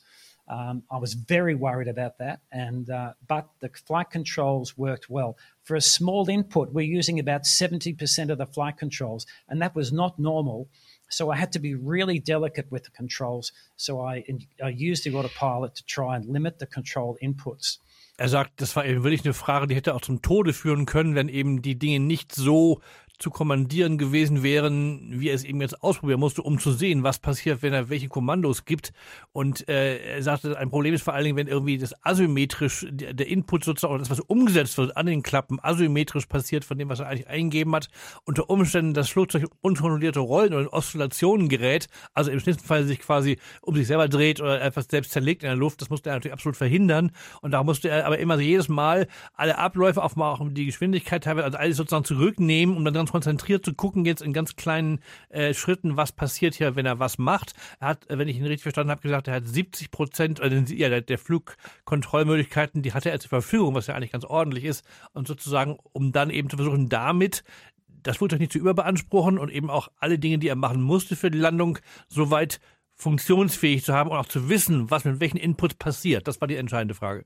Okay, also die Control-Checks sind dann geschafft, hat er geschafft, Richard de Crabney, aber natürlich wird die Landung trotzdem eine hypernervöse Angelegenheit mit so einem beschädigten Flieger. Äh, es wird jetzt noch technischer, sorry, aber einige von euch haben sich das übrigens auch gewünscht, dass wir noch mehr ins Detail gehen und wir versuchen es unter anderem in dieser Episode und haben Richard de Crabney gefragt, welche landekritischen Systeme sind denn ausgefallen? Also logischerweise, wenn ein Triebwerk explodiert und wegfliegt, fehlt da schon mal ein Teil der Schubumkehr, aber das nicht allein, oder? It was a loss of so many different systems, three fuel imbalances. We lost leading edge slats, so we have to come in fast with 45 tons over our maximum landing weight. We've got um, no, we've lost half of, half of our spoilers that would turn into speed brakes on the ground. We lost half of our, 60% of our aileron control that would turn into speed brakes on the ground. All these different factors, and we're coming in very fast, all these different factors would come together to make the landing very challenging. Um, so, no, it wasn't. It, the reverses probably only changed it by a few percent. Es war eine sehr kritische Landung, weil natürlich viele normale Mechanismen, die eine Landung normalerweise einfach und sicher machen, nicht zur Verfügung standen. Die Maschine hatte 45 Tonnen Übergewicht, also über dem zulässigen Landegewicht und sie war eben auch viel zu schnell. Das war von vornherein schon klar, würde sie sein, weil nämlich die üblichen Mechanismen, Vorflügelklappen, die Reverser, also der Triebwerksschubumkehr, äh, ähm, auch die Spoiler, also die, die Störklappen auf den Tragflächen, die man normalerweise ja nutzt, um eben zum Stehen zu kommen, ziemlich schnell und die A380 im Speziellen, weil der so riesige Flügel und aerodynamische Elemente hat. Das hatte er alles nicht. Deswegen war es ganz klar, das würde hier eine kritische Landung werden. Kapitän de Crabney hat die Fluglotsen und den Purser darüber informiert, dass die Maschine bei ihrer Landung auf der Bahn 20 Center womöglich über das Ende hinausrollen wird. Er gibt symmetrischen Schub über die äußeren Triebwerke 1 unter der linken Tragfläche und 4 unter der rechten Tragfläche. Das Fahrwerk lässt sich nicht wie normal in Landeposition bringen, denn auch hier waren wichtige Verbindungen durch einschlagende Triebwerksfragmente zerstört worden. Die Piloten probieren eine Notprozedur zum Ausfahren und tatsächlich, dank der Schwerkraft rastet das Fahrwerk ein. Doch einfach ist dieses Unterfangen trotzdem nicht. Die linke Tragfläche ist 10 Tonnen leichter als die rechte, eine gefährliche Unwucht beim filigranen Landemanöver. Dazu schaltet sich der Autopilot 300 Meter über dem Boden ab. Der erfahrene Flieger de Crabney muss den Riesenvogel von Hand landen. Um 11.46 Uhr Ortszeit und damit fast zwei Stunden nach dem Abheben landet Qantas Flug 32 wieder in Singapur. Ein Video, aufgenommen von Passagieren auf der linken Seite der Kabine, zeigt, wie heftig die Landung und das Bremsmanöver sind. Das Flugzeug wackelt, es ist laut und viel Rauch steigt auf. Kein Wunder, denn Schubumkehr kann nur das Triebwerk 3 geben. Im Wesentlichen bremst Kapitän de Crabney manuell. Tatsächlich kommt der Airbus A380 150 Meter vor dem Ende der Landebahn zum Stehen. Doch sicher sind seine Insassen in diesem Moment noch nicht. Sie sind noch nicht sicher und sie können auch nicht aussteigen. Warum, das hören wir gleich. Ähm, es gibt unterschiedliche Bewertungen, wie riskant die Situation da in Singapur am Boden war. Das sage ich gleich vorab, denn wir hören es wir hören das nicht im O-Ton. Richard de Crabney hat uns aber gesagt, er fand es in der Luft viel gefährlicher. Einer der Checkkapitäne fand das, was sich in den folgenden Minuten ereignete, besonders brenzlig. Ich habe dann Richard gefragt, ob er eigentlich, als er noch in der Luft war, erwartet hatte, dass es am Boden auch noch Probleme geben würde. Very good question, because when we stopped on the runway, uh, I thought the emergency was over. and I was about to pat Matt on the shoulders. But the uh, the control tower said QF32, shut it down all your engines and contact the fire controller, who's in charge of eight fire trucks that are now surrounding you. And we did both at the same time. When we shut down the engines, uh, we lost the generators instead of the auxiliary power unit coming online. That had, that didn't work. Didn't give us a, the generators didn't come online. The air hoses, the air pipes have been broken by the shrapnel. So the APU was useless other than it was burning 400 kilograms of fuel an hour. Um, so we now went back down to two car batteries. We'd eventually go down to just one iPad. Um, so that was a real shock because the aircraft d- degraded when we shut down the engines. We actually lost six out of our seven radios. We lost nine out of our 10 screens. We lost the radio we're trying to talk to the firemen on. And so on the ground, when I thought I was about to put tap Matt on the shoulder and say, "Well done." The it's like a bushfire where the wind changes direction and we're off in another way. And I had no idea that we would be in in a high risk situation for another two hours on the ground. Er beschreibt, wie das am, plötzlich am Boden eben dramatisch wurde und wie das Problem eigentlich erst begann, als sie ihre Triebwerke dann tatsächlich abstellen konnten. Das war ja in sich schon ein langes Problem, die abzustellen, aber als sie abgestellt waren, ging sozusagen nichts mehr. Er sagt, das sei ein bisschen wie ein Buschfeuer gewesen, von dem man dachte, es sei jetzt eigentlich vorbei und plötzlich äh, wechselt der Wind die Richtung und es wird sozusagen in eine andere Richtung ein riesiges neues Feuer entfacht. So ähnlich war es hier für ihn im übertragenen Sinn, zum Glück kein echtes Feuer, darum ging es ja gerade. Ähm, weil nämlich er dachte, eigentlich könnte sich auf die Schulter klopfen, seinen Kollegen sagen, gut gemacht, mitnichten, denn plötzlich, dadurch, dass nämlich nichts mehr funktionierte, es war, die Generatoren gingen nicht, weil auch die Hilfsturbine im Heck, das APU ging nicht mehr an, das lief zwar, aber es hat keine Kraft produziert, die Generatoren gingen nicht, also hatten sie quasi gar keinen Strom mehr. Am Ende hatten sie irgendwie von neun Bildschirmen nur noch einen einzigen und ein einziges äh, iPad ging noch und dann haben sie irgendwie äh, ihre gesamten Funkverbindungen haben sie verloren. Ähm, das war ein Problem, weil sie mussten ja mit der Feuerwehr sprechen am Boden und das konnten sie jetzt quasi gar nicht mehr. Und also das war sehr unerwartet und war wirklich ziemlich kritisch. Ja, Schock im Cockpit oder ja, Machtlosigkeit an dieser Stelle ähm, und auch in der Kabine waren diese Minuten und Stunden, die dann folgten, ähm, vielleicht der unangenehmste Teil dieses ganzen Ereignisses. Johanna Fries erzählt nochmal die äh, auf Sitz 83a in der A380 saß. Yeah, uh, that was probably the most like um, interesting part of the the flight. Uh, we were really relieved, of course, to be back on ground, but it took a long time before we got any information of like how we were supposed to get off. Are we gonna run off, uh, uh, you know, one of these uh, slipways, or are we gonna walk down uh, some stairs, or and uh, it was quite warm. It was really, really warm. Uh, so uh, it was like, I don't know, maybe 32, 33 degrees in, in Singapore, and it's very humid. So it was, it was really sweaty. Uh, and that, I remember they handed out um, water. And uh, I also remember the pilot coming back section by section and telling us that you're more safe on board than you are um, getting off the plane right now. so we have to get it under control. Um, and I really understand that at all. Um, but I guess I did afterwards.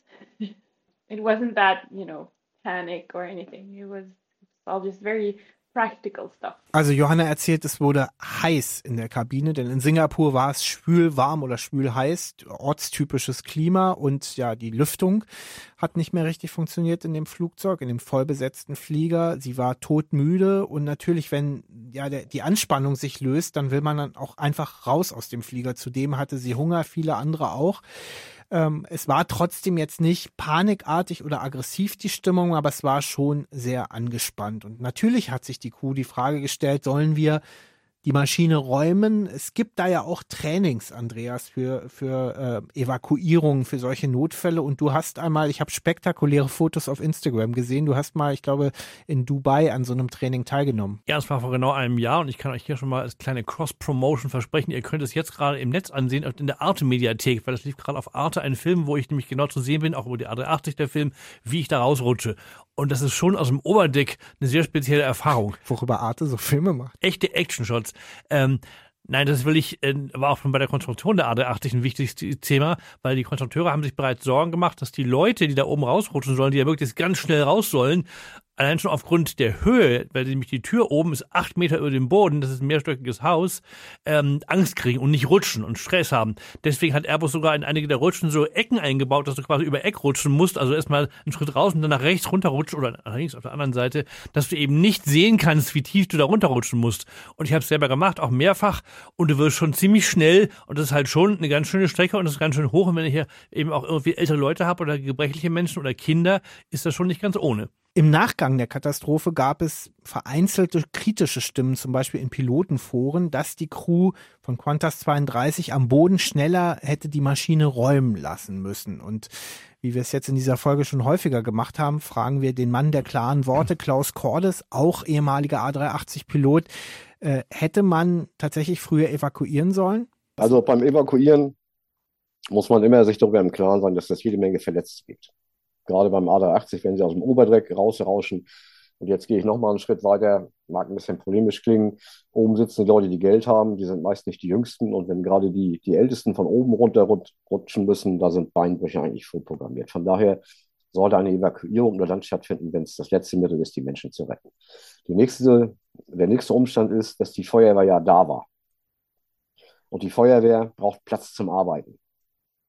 Und wenn dann plötzlich 500 Menschen dort im Flugzeug oder am Flugzeug rumwuseln, kann die Feuerwehr nicht richtig arbeiten. Von daher finde ich es völlig richtig. Die, die Flugbegleiter waren ja alle an den Türen bereit, die Rutschen auszubringen. Das sind sie auch über sehr lange Zeit geblieben. Das ist auch vernünftig so. Ja, vorbereitet sein auf die Evakuierung, aber sie so lange hinauszögern, wie es geht. Und wenn die Feuerwehr da ist, also die linke Seite wäre sowieso ausgefallen mit dem laufenden Motor, ne? ganz klar. Äh, aber wenn die Feuerwehr da ist, dann würde auch ich die Leute immer an Bord lassen, solange es irgend geht. Denn es ist für alle besser, wenn am Fahrwerk tatsächlich noch ein Brand ausbricht, da ist ja Öl und Fett auf der Bremse, das sich bei 900 Grad gerne mal entzündet, wenn dann die Feuerwehr gleich draufhalten kann und sich bewegen kann, ist es besser, als wenn da Passagiere rumwuseln, die sich vielleicht auch in die falsche Richtung bewegen oder was weiß ich auch immer. Nein, finde ich völlig richtig, so wie es gemacht worden ist. Nach der Landung ist die Lage brenzlig. Nicht nur, weil die Fahrwerksbremsen glühen und das Metall sich auf mehr als 900 Grad Celsius aufgeheizt hat, sondern auch, weil Kerosin aus Einschlaglöchern in der linken Tragfläche ausgeströmt ist. Am gefährlichsten ist der Umstand, dass sich Triebwerk Nummer 1 einfach nicht abschalten lässt. Selbst als fast alle Instrumente und Anzeigen im Cockpit ausgeschaltet sind, läuft die Turbine weiter. Doch die Crew möchte unter keinen Umständen die Maschine über Notrutschen evakuieren. Die Flughafenfeuerwehr gibt ihr Bestes und versucht, das laufende Triebwerk mit einem Löschwasserstrahl und mit Schaum zu stoppen. Schließlich veranlassen die Piloten, dass die Passagiere über eine einzelne Treppe am Unterdeck aussteigen, auf der rechten Seite. Dort, wo beide Triebwerke bereits stillstanden. Um 12.40 Uhr Ortszeit verlässt der erste Gast die A380 und ziemlich genau eine Stunde später der letzte der 440 Passagiere. Flug Qantas 32 hätte das zweitschwerste Unglück der Luftfahrtgeschichte mit einem einzelnen Flugzeug werden können. Doch kein Mensch ist bei diesem Vorfall zu körperlichem Schaden gekommen. Endlich geschafft, möchte man meinen. Hören wir als erstes mal Fluggast Johanna Fries aus Schweden, äh, wie ihre Erinnerungen an diesen im wahrsten Sinne des Wortes befreienden Moment waren. I was really relieved. Um, super happy and and it was surreal it was really surreal uh, i was wondering how i was, was supposed to contact my my family and because this was not in the smartphone era or the smartphone era had just started um, but i just couldn't you know wi-fi call my parents uh, i had to text them I, I texted them like we we had a we had an incident we had an emergency landing it will be okay but they saw it in the news that morning. It was like the first news they saw, so that was kind of yeah strange. Ich war überglücklich und es fühlte sich irgendwie surreal an, sagt Johanna. Sie hat dann, äh, wir erinnern uns, wir sind im Jahr 2010 noch ohne Smartphones, ohne mobiles Internet, ohne WhatsApp-Anrufe. Sie hat erstmal ihren Eltern ganz klassisch eine SMS geschickt dass sie okay ist, dass es ihr gut geht. Die Eltern hatten äh, schon davor in den Nachrichten von dem Zwischenfall gehört und hatten sich natürlich Sorgen gemacht und waren dementsprechend erleichtert. Und jetzt kommt die aus meiner Sicht ungewöhnlichste Antwort dieses ganzen Interviews. Wir haben natürlich Richard de Crepney gefragt, wie haben Sie sich gefühlt, als Sie diese Treppe dann auch als letzter runtergestiegen sind. Also wie ein Held, äh, total erleichtert und hört selbst, was er sagt. when I got off the aircraft the second time to go to the terminal, I was following the passengers and I had a, I was actually super stressed and hyped up because I was expecting the police would arrest me. I've seen enough incidents around the world and read enough books where in a time, when there's a crisis, when there's an aircraft incident, the police takes away the pilots and arrest them. It happened to a friend of mine in in Tokyo. Um, well, in, it, it, was Tokyo. It was an A330 captain. He got arrested straight away. Taken, the crew were taken away. So I was walking down the stairs in a state of hypertension, getting ready. I would have, if they were going to arrest me, I was going to fight arrest. I would have absolutely fought them. And I got to the bottom and I looked at a policeman. I said, "You will take me to the terminal now." I was really aggressive, and he said, "Okay." And uh, and people, they wanted to water that down in the book. I said, no, no, you have to understand, I didn't want to be arrested. Als Richard die Treppe hinunterkam und den Passagieren ins Terminal folgen wollte, war er super aggressiv und super angespannt, weil er davon ausging, er würde wahrscheinlich verhaftet werden. Das ist erstaunlicherweise durchaus üblich, äh, dass Piloten verhaftet werden, in gerade in asiatischen Ländern anscheinend, wenn ein Vorfall war mit dem Flugzeug und die kommen irgendwo an. Das war gerade erst zuvor wohl einem Piloten, Freund von ihm, einem A30, einem A30-Piloten in Tokio passiert. Und ähm, er hat gesagt, er war sehr aggressiv und er hätte wirklich die Leute auch wohl körperlich sich widersetzt, wenn sie ihn hätten verhaften wollen. Und er hat deswegen in sehr aggressiver Weise einen dort auftauchenden Polizisten angeschrien, dass sie, sie fahren mich ins Terminal jetzt. Und das ist offenbar auch passiert. Ja. So I went to the terminal and I met the passengers in the terminal and I gave each, uh, we, we gave three debriefs. I gave two of them. Each were 45 minutes long and they were broken into three stages 15 minutes of me telling them what had happened, why, what was about to happen, and what we needed the passengers to do. I have 15 minutes of group questions and 15 minutes of individual questions. Eventually, after 45 minutes in, in the first briefing, where there were 300 people in one room, I was standing in the middle of the room and not one person came up to me to talk to me. And I knew that my job was done and I moved on. You're probably not aware of this. The passengers were calm on the aircraft. The mobile phones were turned off. They didn't turn them on on the ground because there was fuel on the ground. They turned them on when they came into the terminal. When they come into the terminal, they think, oh, that was interesting, wasn't that? You know, it, it seems okay. But now they're looking at CNN screens showing the fact that they're all dead. And people are ringing them up on their phones, hoping they say, well, why did you answer the phone? We thought you were dead. And so the mood in the passenger terminal was degrading and I could see that the passengers started crying and they're getting really confused. Als sie ins Terminal kommen, gibt es gibt die Cockpit-Besatzung insgesamt drei Debrief-Sessions. Äh, davon hat zwei Crepini, Richard Crepini selber durchgeführt. Jeweils 45 Minuten lang für jeweils 300 Passagiere. Sie hatten wohl einen Raum, irgendwo das ging. Also jeweils gibt es in Gruppen gelaufen. Und diese 45 Minuten war unterteilt in, 45, äh, in 15 Minuten jeweils ein Vortrag von ihm, was eigentlich passiert war. Und auch vor allem, was die Passagiere jetzt wissen müssen und was, auf was sie achten müssen, was jetzt weiter passieren wird. Und dann weitere 15 Minuten Gruppenfragen und dann nochmal 15 Minuten Einzelfragen. Also unglaublich, wie eine Universität Universitätsvorlesung und das noch also unter diesem Schock, unter dem alle standen. Ähm, und er hat eben auch gesagt, bis dahin waren die Leute eigentlich alle relativ entspannt und zufrieden, weil sie jetzt eben gemerkt haben, okay, ist alles vorbei, ist ihnen aber irgendwie, haben sie alles glimpflich überstanden, äh, weil ja bisher hat noch keiner seine Handys angehabt. Aber als sie ins Terminal kamen, machten die ihre Handys an, die Leute zum ersten Mal, weil auf dem Boden vorher raus ging es nicht wegen Feuergefahr. Und dann plötzlich sahen sie die CNN-Meldung, dass sie alle abgestürzt waren und haben auf ihren Handys die Anrufe vorgefunden, wo die Leute dachten, sie sind tot und so weiter. Und dann plötzlich ist sozusagen auch so die Anspannung gestiegen unter den Passagieren, weil plötzlich wurde ihnen klar, äh, wie die Wahrnehmung war in der Öffentlichkeit, dass sie eigentlich schon tot seien. Also deswegen ist sozusagen auf dieses, ganz am Ende sozusagen, ist das für die Passagiere nochmal um einiges dramatischer geworden, dadurch die Lage. Das beschreibt er hier eben auch. Aber er hat gesagt, er hat sozusagen auch erkannt, er hat seine Aufgabe jetzt getan und jetzt ist auch gut. Richard de Crepney hat bei diesem Debriefing für die Fluggäste sogar seine Handynummer rausgegeben und gesagt, wenn euch irgendjemand schlecht behandelt, Medien oder Qantas, die Fluggesellschaft, dann ruft mich an, ich werde mich um euch kümmern. Einer der erstaunlichsten Teile bei diesem ganzen Ereignis, wie man dann nach diesem Überlebenskampf, nach dieser Heldenreise noch die Kraft hat für so ein Debriefing. Respekt. Ich frage mich, muss man sowas, lernt man sowas in der Ausbildung? Muss man sowas von einem Kapitän erwarten, dass er sogar nach dem Flug dann noch die Passagiere quasi einnordet? Und wen hören wir dazu? Natürlich Klaus Cordes. Also auch dafür noch eine, andere Randbemerkung. Ich habe gelesen, dass viele Passagiere, obwohl die Anschaltzeichen eingeschaltet waren, aufgestanden sind, dass sie da Filme gemacht haben. Das ist ein völliges Unding. Äh, ich bin lieber Fracht geflogen als Passagiere. Denn äh, ich weiß, dass die mein Gehalt bezahlt haben und jetzt meine Pension bezahlen, ist mir alles bewusst, aber das sind Passagiere und keine Kunden. Das wird häufig äh, heute falsch verbraucht. Passagiere haben nämlich Gehorsamspflicht. Ich weiß, dass das ein ganz hartes Wort ist, aber wer sich einen Flugschein kauft und der wirft sich dem Kommando eines Kapitäns und der hat, verdammt nochmal, gerade in solchen Situationen, zu gehorchen. Das ist das eine, was ich an der Stelle gerne loswerden möchte. Passagiere haben zu tun, was die Besatzung ihnen sagt. Punkt. So, das andere ist, das war kein Vier-Streifenträger, das war ein Kapitän. Das hat mir ganz am, Lauf, am Anfang meiner Laufbahn mal ein alter Kapitän gesagt, sieh mal zu, dass du ein Kapitän bist und kein Vier-Streifenträger. Der war sich seiner Verantwortung bewusst bis er nach seinem Ermessen die Passagiere sicher aus seiner Obhut entlassen hat. Dann war er durch. Und die Warnung, da jetzt nicht auf jeden äh, Reporter hineinzufallen und da Dinge zu erzählen, die in der Weltpresse stehen, die ist nur vernünftig. Es wird sich nie verhindern lassen, aber er kann wenigstens noch sagen, ich habe es den Leuten ja gesagt, lasst es einfach.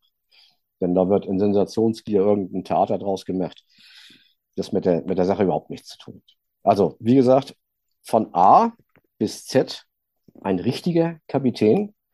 Und ich weiß nicht, ob er es zu hören kriegt. Von mir aus die kollegialen Grüße hier.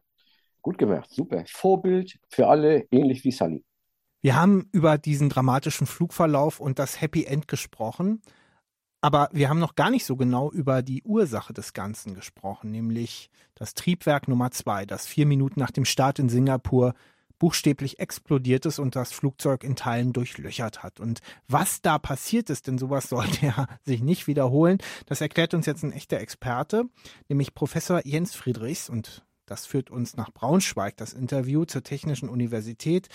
Professor Friedrichs ist vom Institut für Flugantriebe und Strömungsmaschinen, also jemand, der eine ganze Menge über Triebwerke weiß. Hallo, Herr Friedrichs. Hallo. Beginnen wir mal ganz allgemein. Äh, Qantas hat in seiner A380 das Trent 900 Triebwerk von Rolls-Royce verbaut, ein sogenanntes Drei-Wellen-Turbofan-Strahltriebwerk.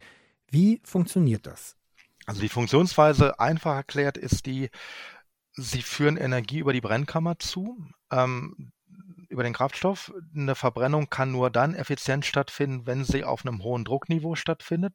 Luft in Flughöhe hat, eine sehr, hat einen sehr niedrigen Druck. Das heißt, sie müssen die Luft verdichten. Das ist dasselbe, was ein Automotor macht, indem er im, im Motor den, den Kolben im Zylinder aufwärts bewegt. Sie verdichten Luft über einen Verdichter und dann verbrennen sie sie in der Brennkammer. Dann hat sie eine sehr hohe Energie und diese Energie wird über eine Turbine expandiert. Also die, die Energie wird an eine Turbine weitergegeben und diese Turbine hat die Aufgabe sozusagen, diese Energie wieder nach vorne zu schicken zum Verdichter, sodass da so ein geschlossener Kreislauf entsteht. Und dann ist hinter der Turbine noch was über. Und das nehmen sie, um halt den Austrittsgasstrahl ähm, mit höherer Energie zu versehen und das macht eben den Schub. Also es ist letztendlich genauso wie ein Automotor, nur dass beim Automotor dieser Zyklus Ansaugen, Verdichten, Verbrennen, Expandieren, der findet zeitlich nacheinander in einem Zylinder statt. Und bei einem Strahltriebwerk findet Ansaugen, Verdichten, Verbrennen, Expandieren permanent statt, aber räumlich voneinander getrennt. Also es gibt den Verdichter, der macht nur Verdichtung, dann geht die Luft weiter in die Brennkammer, die macht nur Verbrennung und dann geht es in die Turbine und die macht nur Expansion. Es hat zweimal Boom gemacht. Es gab praktisch zwei Explosionen. Was ist da passiert? Also es gab nicht zwei Explosionen. Ähm, es gab zwei äh, laute Ereignisse, ähm, die in sehr kurzer, das ganze, das ganze Event ist ja in unheimlich kurzer Zeit abgelaufen. Ähm, also zumindest das, was hinterher zu dem Uncontained Failure geführt hat. Und das, was man als Geräusch wahrnehmen kann, da gibt es jetzt mehrere Ursachen. Wahrscheinlich wird man nie ganz genau herausfinden, was was gemacht hat, aber was letztendlich an an, an, an, an heftigen Schäden passiert ist, die die Scheibe der Mitteldruckturbine, also bei den drei Wellen ist die zweite Welle die Mitteldruckwelle. Die Turbinenscheibe dieser Mitteldruckturbine, ähm, die hat sich zerlegt, also die ist auseinandergeflogen aufgrund von zu großen Belastungen, Zentrifugalkräfte. Und die hat dann das Triebwerk durchschlagen und hat den Flügel durchschlagen. Das heißt, wenn man mal davon ausgeht, dass das, dass das Auseinander, dass das Zerlegen der Scheibe selber kein Geräusch macht, dann ist aber das Einschlagen der Bruchstücke in das Gehäuse des Triebwerks und das danach, zeitlich kurz danach, sehr kurz danach stattfindende Einschlagen ähm, in, in den Flügel, das sind Geräusche, die man hören wird. Und da sich die Turbinenscheibe auch nicht in zwei Teile, sondern in drei, meine ich, Teile zerlegt hat, ähm, ist immer noch die Frage, welches fliegt wohin. Und so kann man dann verschiedene sozusagen Geräusch- oder, oder Aufprallszenarien, den Geräusch machen, ähm, sich vorstellen. Alles in einer extrem kurzen Zeit als ich den Unter, äh, Untersuchungsbericht gesehen habe und die Fotos der Ursache, dieser wirklich, also wenige Millimeter kleinen Ursache, äh, habe ich mich wieder erinnert, warum ich diese Faszination habe, auch für die, diesen Podcast zu machen, weil so ein, ein Millimeter kleiner, großer, wie man es nennen will, Haarriss dann so katastrophale Folgen haben kann. Denn es gab einen Riss an einer Ölleitung oder an einem so, so einem Pfropfen, wie auch immer man das nennen will. Und mhm. der hat, wenn ich es richtig verstanden habe, schlichtweg dazu geführt, dass zu viel Öl äh, eingedrungen ist. Diese Turbinenscheibe fing an, sich zu überdrehen und dann war es einfach nicht mehr aufzuhalten. Äh, mein, mhm. Ich weiß nicht, wie ich drauf gekommen bin, aber ich musste spontan an den Wasserstopp meiner Waschmaschine denken, äh, die ja sozusagen verhindert, also wenn, mhm. ne, die, die versuchen sollen, eine Überschwemmung zu verhindern. Letztlich ist das, denke ich, eine Art Ventil. Wäre sowas nicht ja. auch in dem Falle hilfreich gewesen? jein. Also ähm, vielleicht muss man das, muss man die Antwort zweiteilig geben. Zum einen, wie Sie gesagt haben, die, der Anfang des Problems im Triebwerk war die Beschädigung oder das Kaputtgehen dieser Ölleitung, dieser, dieser, dieser Stub Oil Feeder Tube, die einfach, die einfach gebrochen ist und die Öl in einem Bereich reingelassen hat, in dem kein Öl sein darf. Und weil es halt unterhalb, das ist ja so quasi unterhalb und hinter der Brennkammer, weil es da heiß ist, hat sich das Öl entzündet. Und dadurch, dass Öl nachgekommen ist, hat dieses Ölfeuer letztendlich dafür gesorgt, dass genau der sensible Bereich dieser Turbinenscheibe überhitzt wurde nämlich der Teil, wo die Turbinenscheibe mit ihrem Leistungsabnehmer, dem Verdichter, gekoppelt ist. Also der Verdichter über seine Leistungsabnahme sorgt dafür, dass die Turbine nicht weiter beschleunigen kann. Und wenn Sie die Welle, die die beiden miteinander verbindet, mit einem Schneidbrenner durchschneiden und so ist platt gesagt, das, was da passiert ist, das, das, das Ölfeuer hat die Welle überhitzt und dann ist sie gebrochen, dann hat die Turbine keinen bremsenden Leistungsabnehmer mehr und dann beschleunigt sie. Und jetzt würde man ja sagen, äh, Vergleich mit Ihrem Wasserstopp einer Waschmaschine, ähm, was muss passieren? Die, ich muss einen Sensor haben, der merkt, dass die Turbinenscheibe beschleunigt. Der muss merken, dass sie stärker beschleunigt als im Normalbetrieb nötig. Dann muss der Sensor ein Schließen eines Kraftstoffventils auslösen. Der Kraftstoffzufluss muss komplett gestoppt werden. Und wenn kein Kraftstoffzufluss mehr da ist, habe ich keine Verbrennung in der Brennkammer mehr. Und wenn die wenn die Restmenge, die dann noch da ist, verbrannt ist und diese Energie irgendwann bei der Turbine an, nicht mehr ankommt, also das alles sozusagen durch ist, dann fängt die Turbine an, sozusagen ihre Beschleunigung zu vermindern. Da sind 0,2 Sekunden wirklich, wirklich wenig, weil was Sie ja auch nicht wollen, Sie wollen ja keine Fehldetektion haben. Sie wollen nicht, dass so ein Sensor irgendwann auslöst, Ihnen das ganze Triebwerk abschaltet, ähm, aufgrund einer Fehlindikation. Man muss fairerweise dazu sagen, ähm, wenn man in so einer Situation wie Takeoff oder Climb, also einer Hochlastsituation des Triebwerkes, hart den Kraftstoffzufluss von 100 auf 0 zumacht, dann wird das nicht folgenlos für ein Triebwerk bleiben. Ihre Waschmaschine, die wird kein Problem damit haben, wenn ihr das Wasser schlagartig abdreht. Wenn Sie in einem Triebwerk, was auf voller Leistung läuft, den Sprit schlagartig wegnehmen, dann wird das Triebwerk hinterher nicht mehr in Ordnung sein. Das wird nicht so schlimm aussehen wie, wie, wie das hier, aber es wird nicht in Ordnung sein. Das heißt, Fehlalarme, zumindest mit solchen Folgen, sind auch zu vermeiden. Und das heißt, die typische Maßnahme ist nicht den, also man macht nicht nur den Kraftschutz, man macht was anderes. Da können wir gleich nochmal noch mal, noch mal im Detail eingehen, was eigentlich die, die typische Bremsmaßnahme für eine Turbine ist. Okay, ja, also tatsächlich geht meine Frage vielleicht in eine ähnliche Richtung. Sie haben, ich habe genau zugehört, Sie haben eben bewusst nicht von Fehler oder so oder Schlamperei gesprochen, sondern einer, einer Kette von Ereignissen, die da aufgetreten ist. Das ist natürlich immer die Frage, nicht als Blame Game, sondern um was draus zu lernen. Auch wenn es so ein kleiner Riss ist, werden Triebwerke ja zu Recht äh, äh, regelmäßig auch kontrolliert. Und wenn ich lese Ermüdungserscheinungen, dann frage ich mich natürlich, hätte man das entweder seitens der Airline, der, der, der Maintenance dort oder sogar seitens des Herstellers, da sind ja auch viele Sensoren in so einem Triebwerk verbaut, hätte man diese, dieses Ereignis antizipieren können? Nein.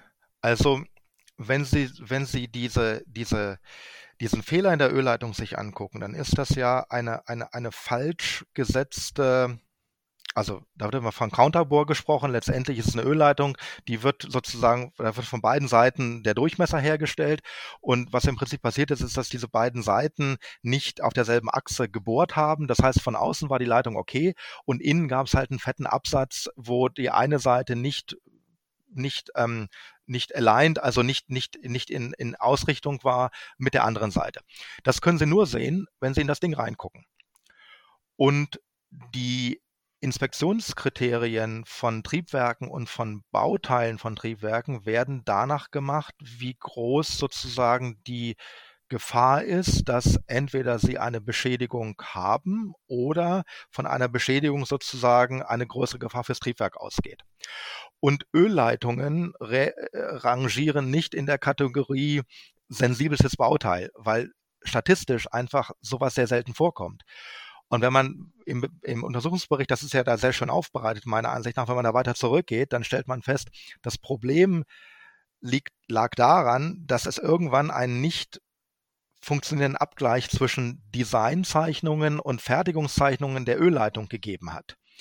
Und das heißt, der, der, Fehler ist eigentlich noch früher entstanden als die gebrochene Ölleitung. Der Fehler ist schon da entstanden, wo irgendjemand mal gesagt hat, wie fertigen wir und wie, wie, wie endkontrollieren wir diese Ölleitung. Und zu versuchen, sowas durch Inspektionen am Triebwerk aufzufangen, ähm, ist eine Sisyphus-Arbeit, weil ich müsste es komplett zerlegen und ich müsste mir alle Teile angucken und äh, das kann man nicht realisieren. Sie bilden Menschen aus, die äh, genau da weiter forschen, die Triebwerke von morgen und übermorgen entwickeln, sind, glaube ich, auch schon eine Weile dabei und haben diesen Fall wahrscheinlich schon auch als aktiver äh, äh Professor mitbekommen. Qantas 32, so lang ist es ja gar nicht her. Ähm, hat sich äh, an ihren Prinzipien, an ihrer Arbeit durch diesen sehr ernsten, einen der schwersten Zwischenfälle, zum Glück nicht tödlich, hat sich da irgendwas geändert, neue Leitlinien, neue Erkenntnisse? Also in der Tat, das hat stattgefunden, als ich gerade von meinem vorherigen Arbeitgeber zur Hochschule gewechselt bin und ich nutze diesen, nicht den ganzen Untersuchungsbericht, aber, aber sozusagen die Story seitdem in der Vorlesung, weil sie zeigt aus meiner Sicht zweierlei. Das eine ist, ähm, das war auch in dem einen, in diesem einen, in der einen Analyse ähm, ganz gut drin. Ähm, die Botschaft, es kommt auf jedes Detail an. Also es gibt keine unwichtigen Bauteile oder keine, keine, keine Dinge, die man sozusagen ignorieren kann, weil in einer Verkettung von unglücklichen Umständen kann ein kleiner Fehler an einem Peanut-Teil, also an einem unwichtigen Teil, dem man nie eine Gefahr zumisst, der kann sich aber sozusagen so eskalieren, dass am Ende ein Teil versagt, von dem eine große Gefahr ausgeht. In dem Fall ist das so. Das heißt, diese, diese, diese eine Quintessenz, es kommt auf jedes Bauteil an, ähm, die ist eine, die dadurch bestärkt wird und die ich auch versuche, den Studierenden zu vermitteln. Und das andere ist, ähm, man muss sich gerade in dieser Fehler-Einflussanalyse, glaube ich, wirklich ähm, dazu zwingen, jedes Szenario zu durchdenken. Ähm, also man darf gerade bei welche Kombinationen von Fehlern dürfen auftreten und zu was führt das dann, ähm, auch wenn es anstrengend ist, und das ist anstrengend, nicht irgendwann sagen, naja, die Kombination, die du jetzt gerade da denkst, die ist aber sowas von abgefahren, da brauchen wir nicht drüber reden.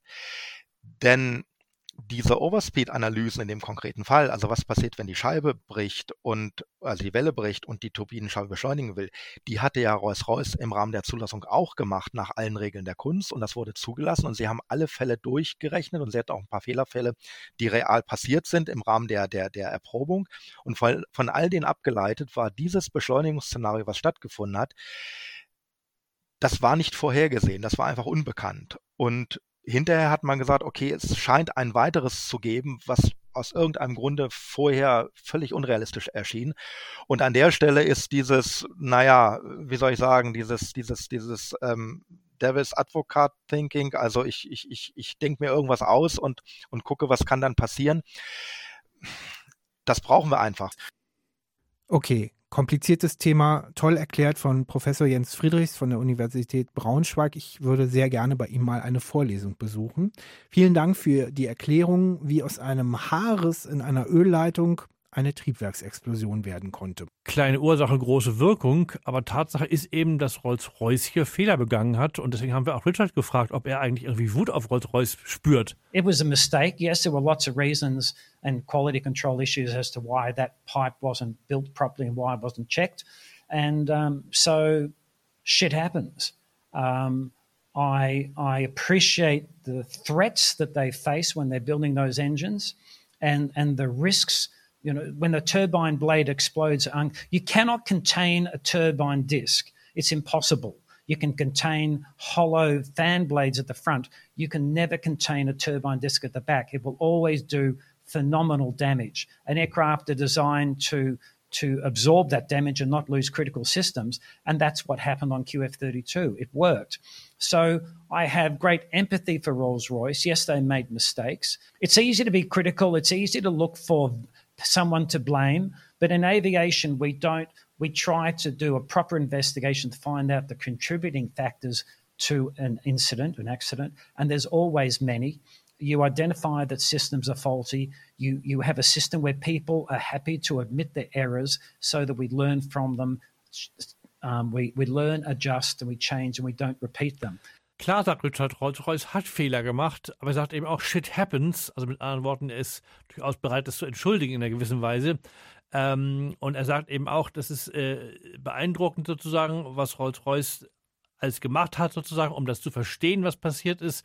Und vor allen Dingen, dass man eben in der Luftfahrt auch sozusagen nach vorne gucken müsste. Es wäre eben nicht ausreichend, einfach nur Kritik zu üben und sozusagen einen Schuldigen zu benennen, sondern es sei entscheidend in der Luftfahrt, damit so umzugehen, dass man das quasi versteht und vor allen Dingen damit so umgeht, dass man eben dieselben Fehler in Zukunft nicht wiederholt. Das ist das Wichtigste und das würde eben auch auf sehr stringente Weise passieren. Ja, und man muss ja auch sagen, Rolls-Royce hat einiges an Geld bezahlt als Wiedergutmachung. Eine interessante Wendung gibt es dann noch ganz zum Schluss, nämlich von Fluggast Johanne. Ihr erinnert euch, sie war unterwegs als 19-Jährige zum Work-and-Travel-Jahr in Australien. Dieser Flug, dieses Erlebnis, Qantas 32R und überlebt zu haben, hat sie lebenslang beeinflusst, denn sie hat uns erzählt, sie ist dadurch auf ihren heutigen Beruf gekommen, nämlich Flugzeugingenieurin in Schweden. I didn't really develop a fear of flying uh, first because uh, we went to we flew to Sydney the day after the incident um, with an old 747. it had like an orange uh, uh, seating color, and um, it was really old, and it felt okay. This is a this is an old aircraft. It's it's gonna work. Um, so I wasn't scared. Um, but when I got back to Sweden, about a year later, I was flying to Berlin actually, and um, that's when I got a reaction I wasn't expecting. Like I was really um, panicking at the sound of the engines. But yeah, that has had an impact. But in my like professional career and in my life, I don't think I would have become an engineer if I if this had not happened. Uh, I became a mechanical engineer and I worked uh, for Saab uh, Aeronautics today. So I uh, I know more now than I did then about you know aircraft design and redundancy and everything. Um, so I, I look back at this incident with another pair of glasses. Ja, Johanna erzählt, dass sich nach dem Vorfall erstmal eine gewisse Flugangst bei ihr entwickelt hat. Nicht direkt im anschließenden Überführungsflug äh, nach Australien, den hat eine alte Boeing 747 der Qantas realisiert, aber einige Zeit später. Ähm, da ist sie mal nach Berlin geflogen und sie erinnert sich noch gut, dass ihr die Triebwerksgeräusche Angst gemacht haben. Trotzdem oder vielleicht sogar gerade deswegen, und das ist wirklich eine besondere Geschichte, hat sie sich dann für die Laufbahn einer Luftfahrtingenieurin entschieden. Und das macht sie bis heute. Sie ist bei Saab in Schweden und ähm, ja, konstruiert und baut Flugzeuge. Und das ist, finde ich, eine der ganz besonderen Geschichten dieses ohnehin sehr ungewöhnlichen Falls Qantas 32. Diese Folge bricht zwei Rekorde, die wenigsten Todesopfer bisher bei Flugforensik, nämlich null. Und die längste Folge. Ähm, wir wissen gar nicht, ob das gut bei euch ankommt, aber wir waren von den Interviews so beeindruckt, vor allen Dingen von Richard de Crabney natürlich, einem sehr bekannten Piloten, dass wir euch äh, nicht so viel vorenthalten wollen. Dennoch kann ich sagen, äh, das ganze Interview mit Richard de Crepney übrigens auch als Video durchaus sehenswert. Also jetzt nicht Andreas und ich, aber der Kapitän ähm, gibt es für unsere Patreons in der Business und First Class im Mitgliederbereich. Wie das geht, steht auf unserer Website. Am Ende dieser Folge äh, gibt es wieder mal die Rubrik, was wir sonst noch rausgefunden haben, aber bisher nicht erzählt haben. Und da möchte Andreas erneut einen Beitrag leisten. Ja, möchte er, weil es, also auch das war einmal eine Luftfahrtgeschichte. Was ist eigentlich geworden aus der Nancy Bird Walton, aus äh, Quebec Alpha, aus der A380, der ersten für Qantas ausgelieferten, die eben damals betroffen war davon. Und da hat sie jetzt sozusagen damals einige Rekorde aufgestellt. Dem Flugzeug ist die längste und teuerste Reparatur zuteil geworden, die es je bei einem Verkehrsflugzeug gab. Ähm, es dauerte anderthalb Jahre, die Maschine zu reparieren. Erst am 22. April 2012 ähm, ist sie also überhaupt wieder nach Australien zurückgekehrt. Und man geht davon aus, dass die Reparatur 145 Millionen US-Dollar gekostet hat. Also im Prinzip mehr als ein Drittel des damaligen Neupreises von 375 Millionen US-Dollar. Und interessanterweise hat diese ganze Wiederherstellung mit einer rund erneuerten linken Tragfläche, sechs Kilometer ausgetauschtem Kabel und so weiter, was alles nötig war, nur 94 extra Kilo zum Gewicht dazu addiert des Flugzeuges. Ähm, ich habe gerade mal nachgeschaut, weil Qantas hat jetzt aktuell nach Corona überraschenderweise doch nahezu alle ihre zwölf A380 wieder in Betrieb genommen, aber zwei von zwölf werden eben außer Betrieb genommen, nur zehn wieder in Betrieb genommen werden, so war die Angabe und die Plan von Qantas. Und wahrscheinlich wird sie jetzt auch außer Betrieb genommen, als eine der ersten ausgelieferten und soll wahrscheinlich in das bekannte Flugzeugmuseum äh, in der Nähe von Sydney, HARS heißt das H-A-R-S in Australien, ist das schönste australische Luftfahrtmuseum. Da wird sie wahrscheinlich früher oder später ausgestellt werden. Ja, eben jener Flug, äh, aber in der Gegenrichtung, meine ich, war es, hatte ähm, kürzlich, das hat mir mein Flight, meine Flight Radar App angezeigt, auch wieder einen sicherheitsrelevanten Zwischenfall und musste zwischenlanden, aber auch da ist niemand zu Schaden gekommen. Ja, das war ziemlich dramatisch, das war nicht direkt vor Weihnachten, das war nicht nur eine Zwischenlandung, das war eine tagelange Steckenbleiben, die Leute mussten nach Baku. Äh, das war auch derselbe Flug, die Känguru-Route von Sydney über Singapur nach London, das war ein Tag vor Weihnachten. Ähm, die Leute wollten eigentlich Weihnachten in London sein, mit dem Erfolg, dass sie Weihnachten in Baku Baku in Aserbaidschan verbringen mussten, weil es da nämlich, da sind sie sozusagen notgelandet, weil es da eine Triebwerksfeuerwarnung gab, die offenbar nicht stimmte, aber das war dann so. Und erstmal in Baku am Boden war das große Problem, wie machen wir in Baku, wie handeln wir eine A380, weil die noch alles da nicht landet. Und ähm, ja, das dauerte dann irgendwie einen Tag, bis Qantas eine Ersatzmaschine hatte, mit dem Erfolg, dass ganz viele Passagiere Weihnachten verpasst haben, da wo sie eigentlich hin wollten. Das ist auch nicht schön. Ja, das war sie, die elfte Episode von Flugforensik, aber wir hören nicht auf, ohne Danke zu sagen. Den Patreons, die das hier finanziell unterstützen, die nennen wir natürlich gleich. Aber jetzt will ich erstmal unseren Sprecherinnen danken. Anne-Kathrin Mellmann, die die Steckbriefe spricht und Nela Richter, die in dieser Folge die Lesungen gemacht hat aus dem eCam und aus QF32 oder 32, einem der zwei Bücher von Richard de Crabney, die ihr bei Online-Buchhändlern bestellen könnt. Es gibt sie nur in englischer Sprache, aber man kriegt sie innerhalb weniger Tage Tage nach Hause geschickt, haben wir für euch ausgetestet. Wie gesagt, auf unserer Website flugforensik.de und in den Shownotes verlinken wir die beiden Bücher auch. Die nächste Episode der Flugforensik erscheint am 31. März und kommt, kann man schon sagen, aus dem Land, in das du dich jetzt für einige Wochen begibst, Andreas. Ja, also ein bisschen länger als für einige Wochen, für einige Monate ist geplant nach Kapstadt, Südafrika.